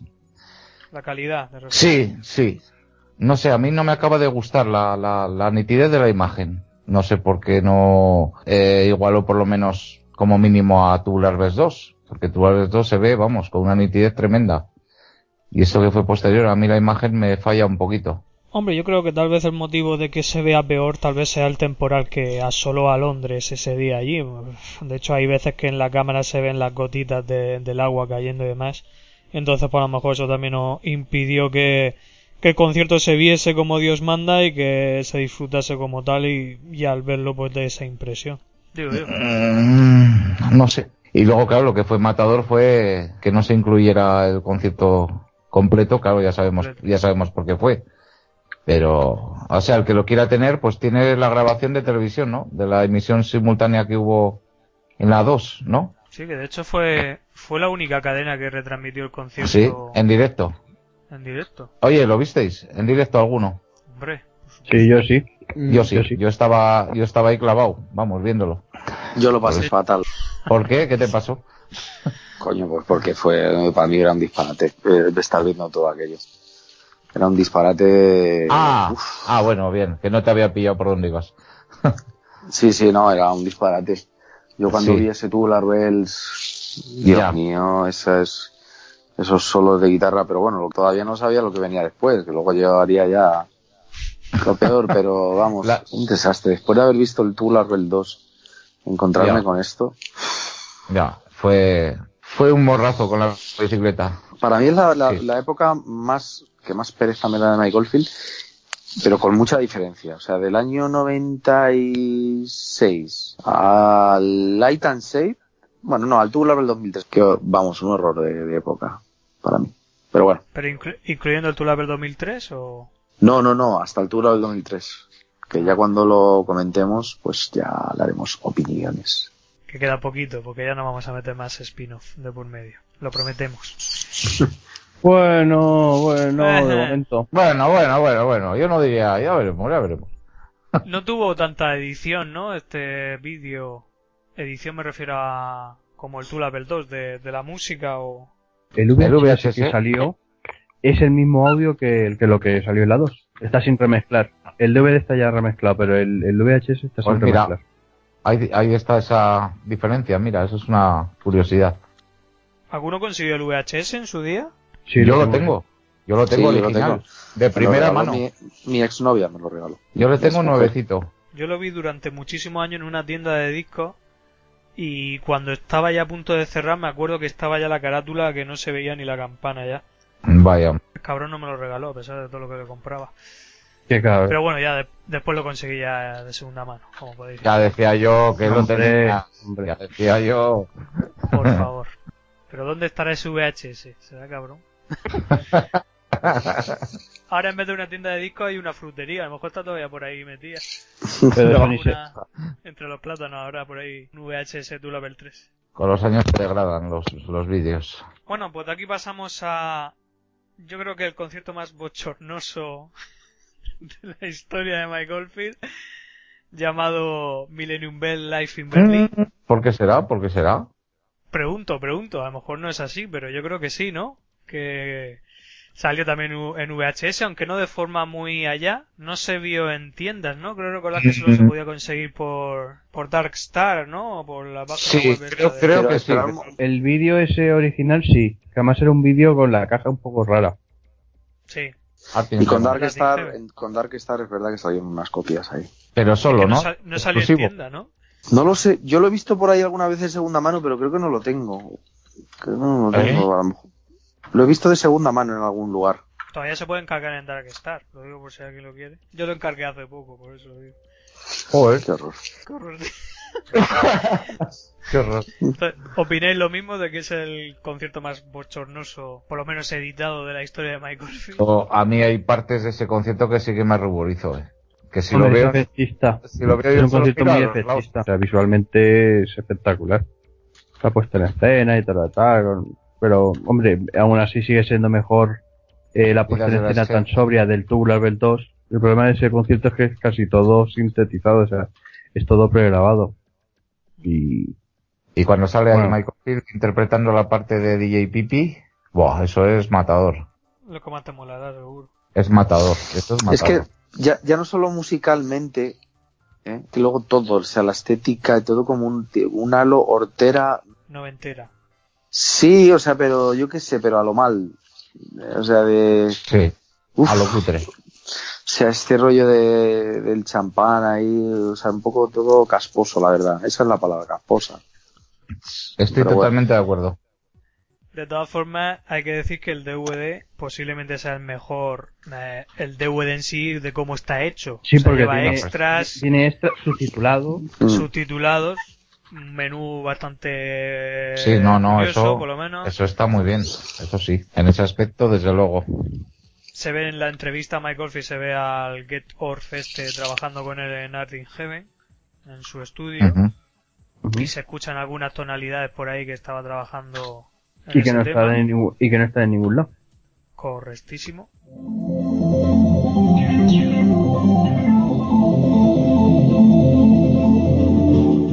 Y también llevaba un making of del concierto, ¿no? De cuando, de cómo hicieron Sí. el escenario y demás. Una especie de tráiler, una especie de tráiler de explicándote lo que tenía, el- sé está- mil vatios de potencia, no sé cuántos. Eso está chulo, eso está bien. Se ven imágenes del ensayo, que es donde está sacada la portada de con el Sí. con el mono ese que lleva naranja, eh, verde, perdón.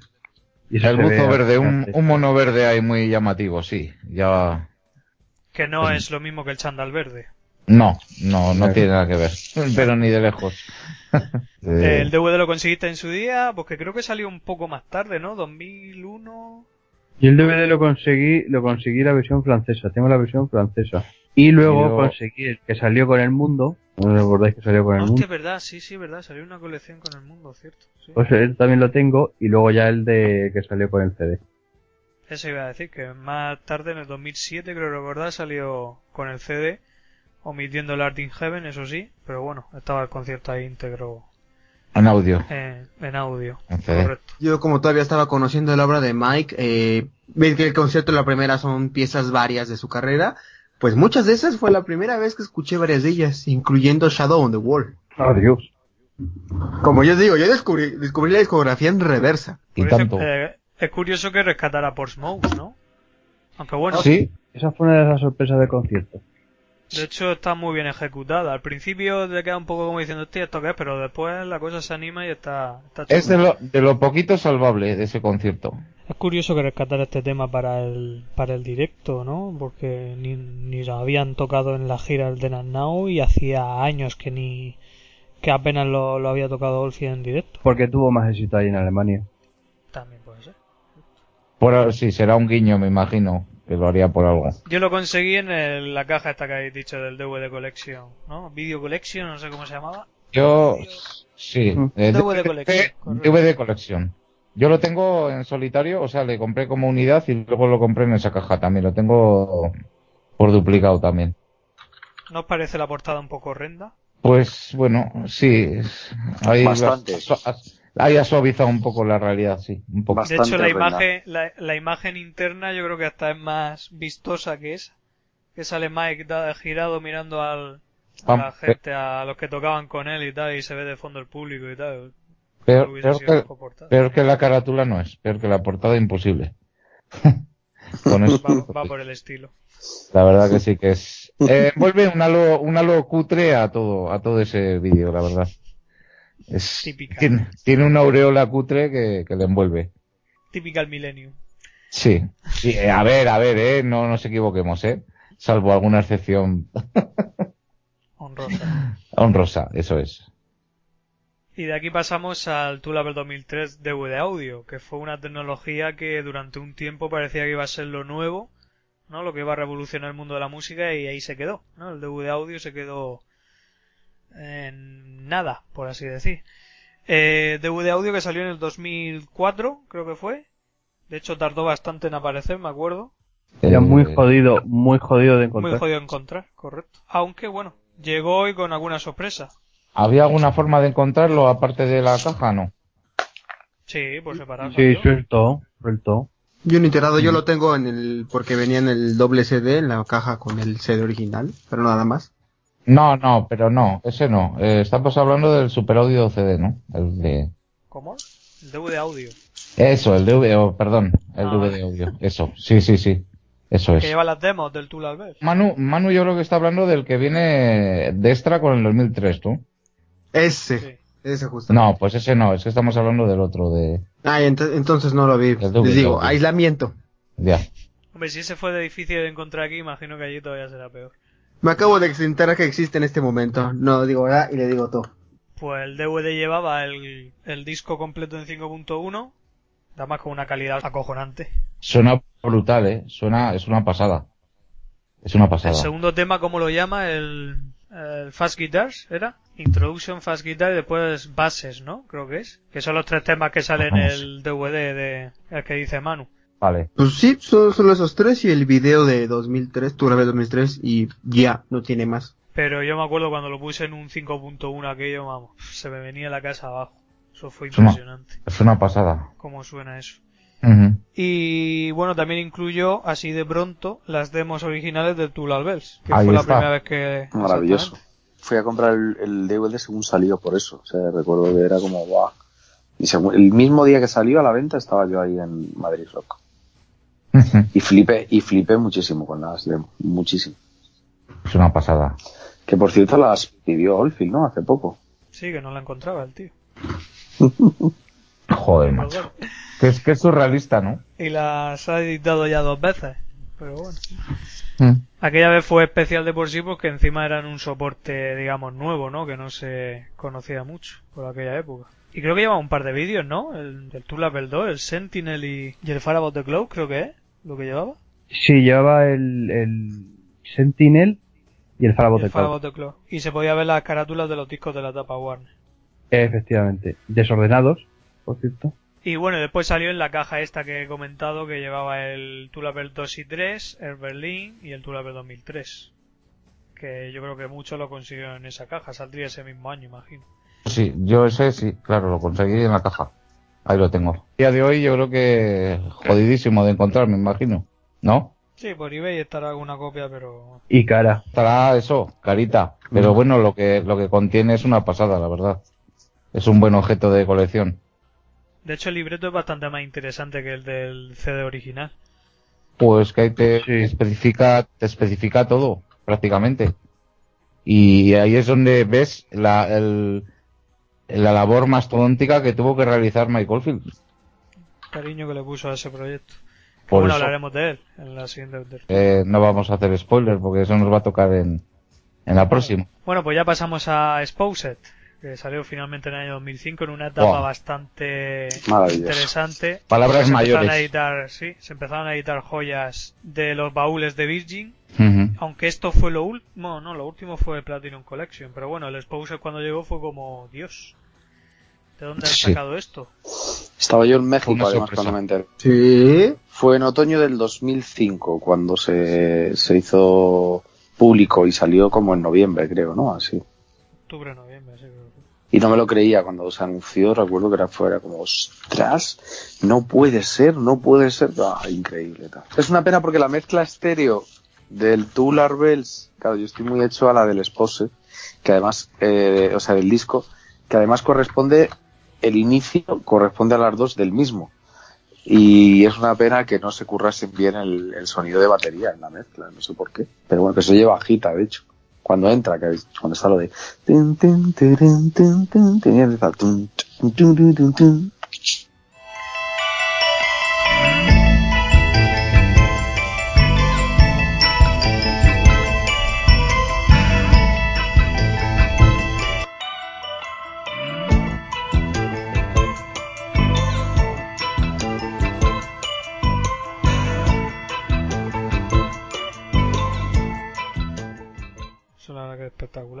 Es, es- es increíble, pero ahí no suena igual en el... Siendo la misma parte, o sea, siendo el mismo fragmento, o sea, el que se incluyó en el Exposed fue ese, que es un poquito más largo. ¿Y por qué es un poquito más largo? Porque, como veis, se le rompe una cuerda a Olfit. Y, y Sí. están tardando en cambiarle la, la guitarra, La la, clave. Ujú. De hecho, al final sale una curiosidad que se va del escenario y le da una flauta que casi se cae y se quedan todas así mirando como diciendo adiós. No sé si habéis visto ese momento. Sí, sí, sí. ¿Eso dónde? sí, sí. Ah, sí. Que le da con una pierna sin querer una flauta y casi se cae. Ese concierto lo bueno que tiene es que como está poco trabajado en el sentido de que se ha visionado poco, es, es el que mejor se ve de todos. Se ve incluso mejor que los conciertos del- de, los, de los años 90. Y lo Mm. sacaron en doble DVD porque llevaba la opción multiángulo, bastante curiosa. Efectivamente. Es lo que he dicho antes. es el, yo creo que es el concierto más antiguo con multiángulo que se ha publicado hasta el momento. Ese DVD en todo su contenido es una verdadera joya. A día de hoy tiene que estar cotizado también bien, ¿verdad? Me imagino. Yo me lo compré cuando salió, o sea que ni me he molestado en mirar. Sí, eh, es rarito ya, más bien. es cotizado, ¿no? Ahora mismo. vamos. Después fue mutilado en la reedición de Incantation. Eso es, eso es, que bueno, que sí, que está en la reedición de Incantations, pero Pero solo la parte de Incantation. Es solo un trozo. en sí mismo es una pasada. Yo le tengo un cariño muy especial a ese DVD también. Buah. De hecho, el primer DVD lleva la, al principio una especie de documental, ¿no? Que empiezan a Sí. entrevistar a... Se les ve ahí en el autobús, demás. se les ve ahí montados en el autobús de la época y tal. Está, joder, tiene un encanto tremendo. Si no fuera por Tubular Verse 2, Bueno, yo también tendría ahí mi... Joder, es que este concierto es muy especial. sí, pero muy, muy. Bueno, y de aquí pasamos ya finalmente al de Montreus, que según Anselmo no sabe si decir que es oficial. Yo creo que sí oficial. Te- A ver, técnicamente no, porque no está publicado por Digi, ni por Warner, ni por nadie. Claro, es que el problema es que todos los conciertos que se hacían en el, en el festival este de Montreux solo pueden editar el propio festival, ¿no? Que tienen una propia compañía para editar los conciertos y demás. Ya, sí, sí, pero bueno. Sí, Pero yo sí lo considero oficial, ¿eh? Por Eagle Rock, ¿no? Es la... Eagle Rock.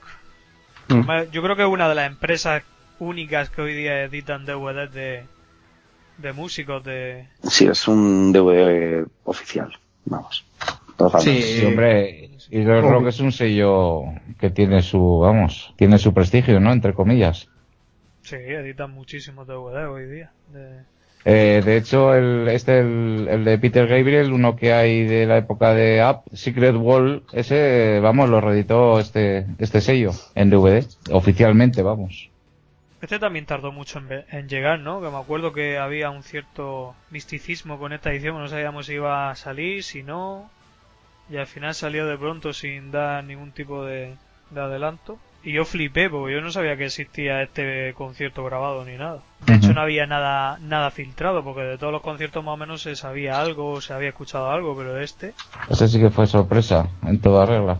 De hecho, el concierto curiosamente tiene un, un pequeño, digamos, una pequeña falta y es que justo cuando empieza Oma Down eh, se nota que ya la canción había, había, había empezado ya hacía unos segundos. A lo mejor se come solo unos segundos, pero se ve ya a Michael Field ya tocando la guitarra y se escucha un fade out de la, del público eh, aplaudiendo y demás. Y bueno, pues digamos que tiene ahí un- unos pequeños segundos que se pierden de la, de la grabación completa.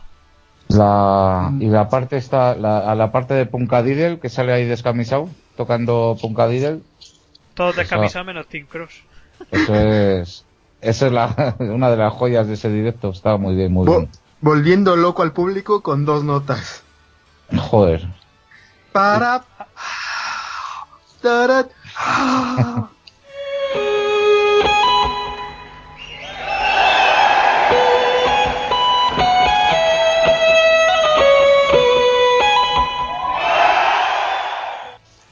Ese momento es genial. Yo creo que es uno de mis conciertos favoritos. Y cuando toca con la mandolina pequeñita, ¿eh? Es que tiene, Ya. tiene muchas, muchos detalles. Joder. Me chifla el Taurus 1 como termina ya con una tonalidad del Taurus 2. Hombre, eso ya al era el germen, era el germen de lo que iba a ser Taurus 2, ¿no? Era ya un avance. Sí, de, de ahí nació.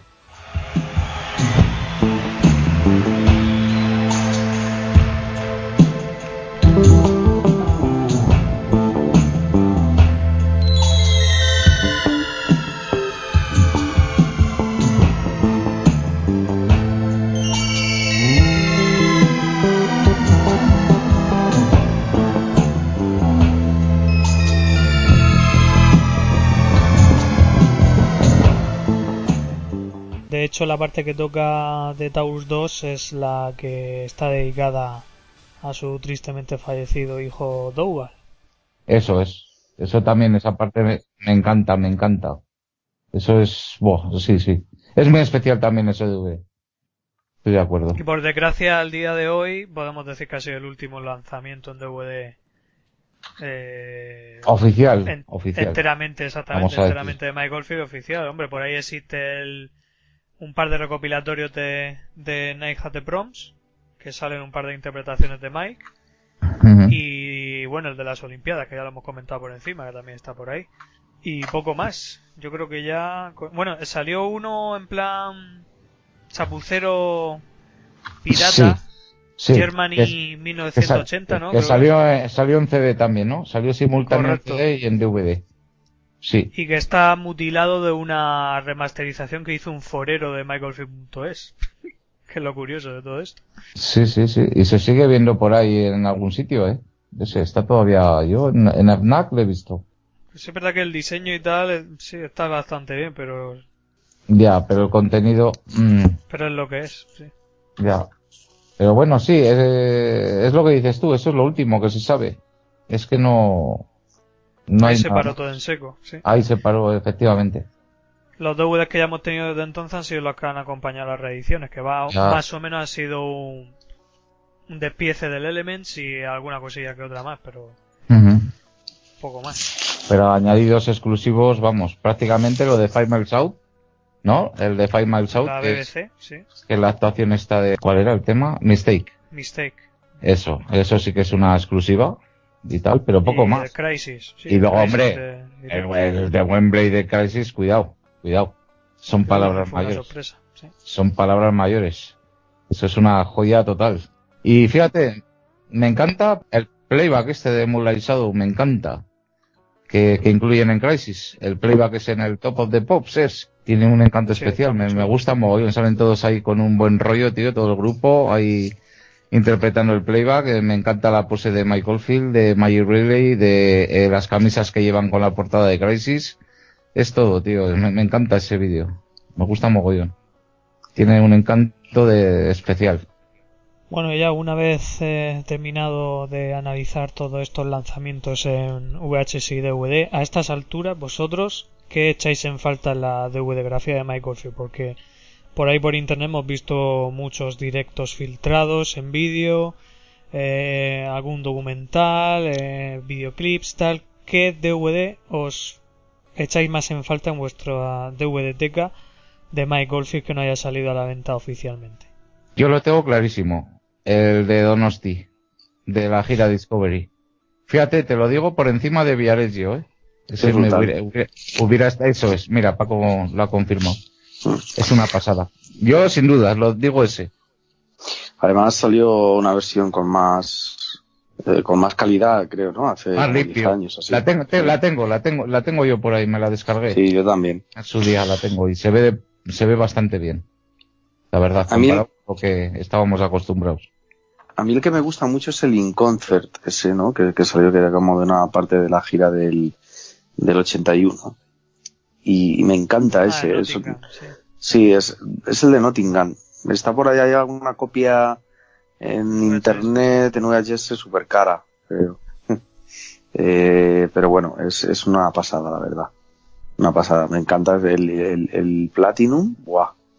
Es increíble. Un vibrato tiene ahí. ¡Uf! Increíble. ¿Y os gustaría que saliera alguna vez el documental de del Tulal Bells en DVD?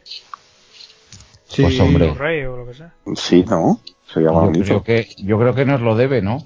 Para mí esas son... Ese y el, el- un DVD con los videoclips de la etapa Warner sería lo que más me faltaría. Hombre, ya si, si pones a sacarte algún concierto de la etapa de Five Mil South y demás, por supuesto, pero... Para mí esos son dos grandes faltas. Yo echo de menos también en el tema de las reediciones de Universal, que os lo comenté el otro día.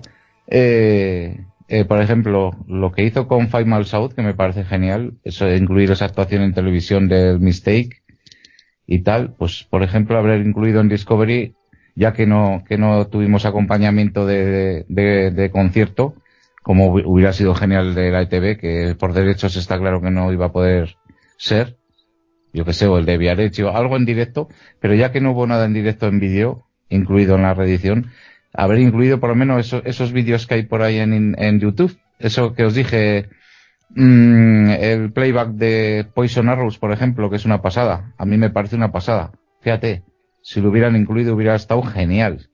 O, este que hay de Discovery, inclusive, ese que hay de Discovery en Alemania, que está grabado así en plan un poco en una actuación allí de día que le presentan en Alemania. ¿Sabéis cuál os digo? Que le puse el otro día. hace- Eso, eso. Eso me hubiera encantado que lo hubieran incluido, por ejemplo, en Discovery como, pues como hicieron con lo de Mistake en Five Miles Out. Algo así. Yo Solo, creo que lo único que, que pueden publicar son cosas de la BBC. Ya, Porque pero claro, será todo eh, por, por temas de derechos, de claro de que sí, derechos, que sí. correcto. Está, va por ahí el Por- tema. Que es una pena, Pero- pero bueno. Pero es una pena, ahí está. Eso quería decir. Pero bueno, Bueno chicos, pues con esto hemos terminado de analizar así por encima la videografía de Mike Oldfield y pues para el mes que viene ya finalmente seguiremos con la discografía de Mike Oldfield que nos toca Tulap el 2003 y nada, pues seguimos en espera de ver a ver qué pasa en el mundillo Oldfield, cualquier cosilla, lo que sea, tranquilos que haremos spin-off, que no sea por spin-off, siempre habrá spin-off y cuanto más mejor. Así que pues nada más chicos, si no tenéis nada más que añadir, pues nos despedimos y nos vemos la próxima. ¿Algo más que añadir, chicos? Pues poco más, no sé. mm, hemos hecho un buen repaso, bueno. ¿no? Sí, ha sido eh, una tertulia sin mucha eh, presión de nada, o sea, ha sido como muy distendido. Sí, eso es. De vez en cuando no está mal. Pues nada, chicos, nos vemos la próxima. Paco, un placer como siempre. Gracias por estar ahí. Y nos vemos en la siguiente, espero. Sin duda. Que es un, un disco esperado. ¿No? Tú la ves 2003. Sí, a mí me gusta. A mí ya desde aquí para arriba, ya lo, lo digo. Subidón. Exactamente, la cosa ha estado muy malita en, los últimos, en la última tertulia. Bueno, Albertillo, lo mismo. Nos vemos en la siguiente tertulia. Y Por nada, supuesto. pues, a seguir disfrutando de este genio. Por supuesto, estaremos ahí a tope. Y con las alertas. Manu, lo mismo te digo. Un abrazo desde aquí, desde España, y nos vemos la próxima, si quieres. Ay, si yo quiero, si la tierra bajo mis pies no se vuelve a mover, que ha habido dos, tres recientemente, y si todo va bien. Pero yo espero que sí. Seguro que sí. Bueno, pues nada, Anselmo. A ver si la próxima Sí. hablas más. Sí, estaba aquí, es que estaba Bueno, absorto. Anselmo, pues nos vemos la próxima en Tula per 2003. Espero que estés ahí.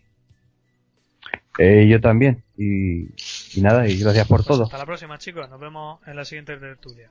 Un abrazo. Un abrazo. Chao. Hasta luego, Luca.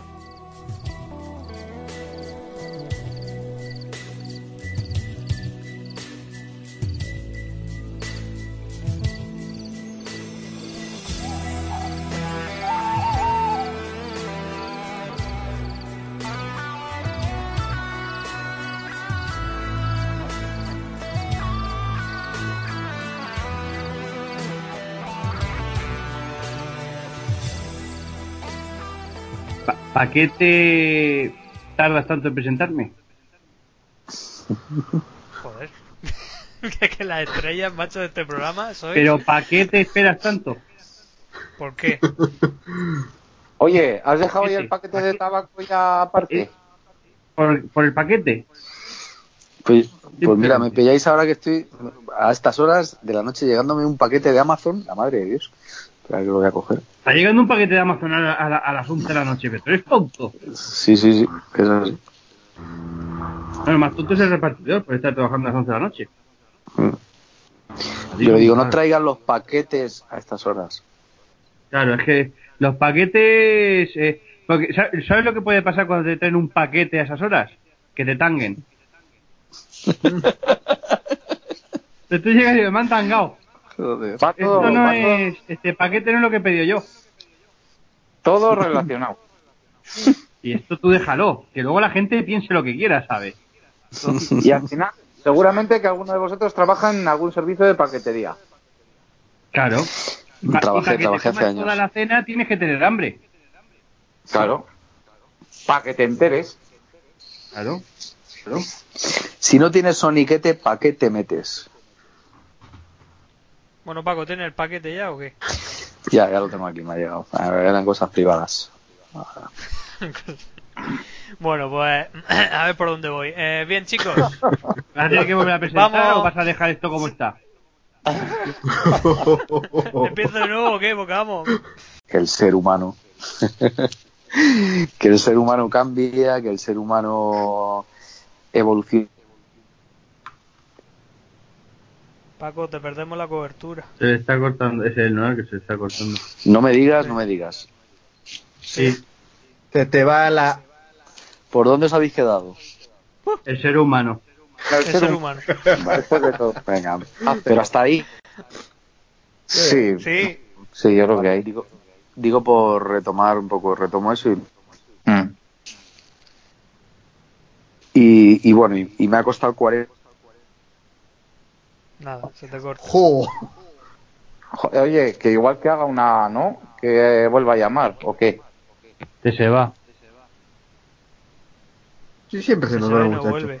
No se le oye a Paco nada ahora, ¿eh? Corto y vuelvo.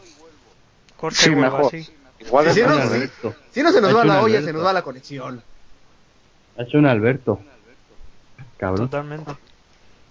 Ah, un Alberto. Hostia, lo pillas ahora. No, yo iba a decir, pues así ya lo tienes grabado, y así luego ya editas lo suyo.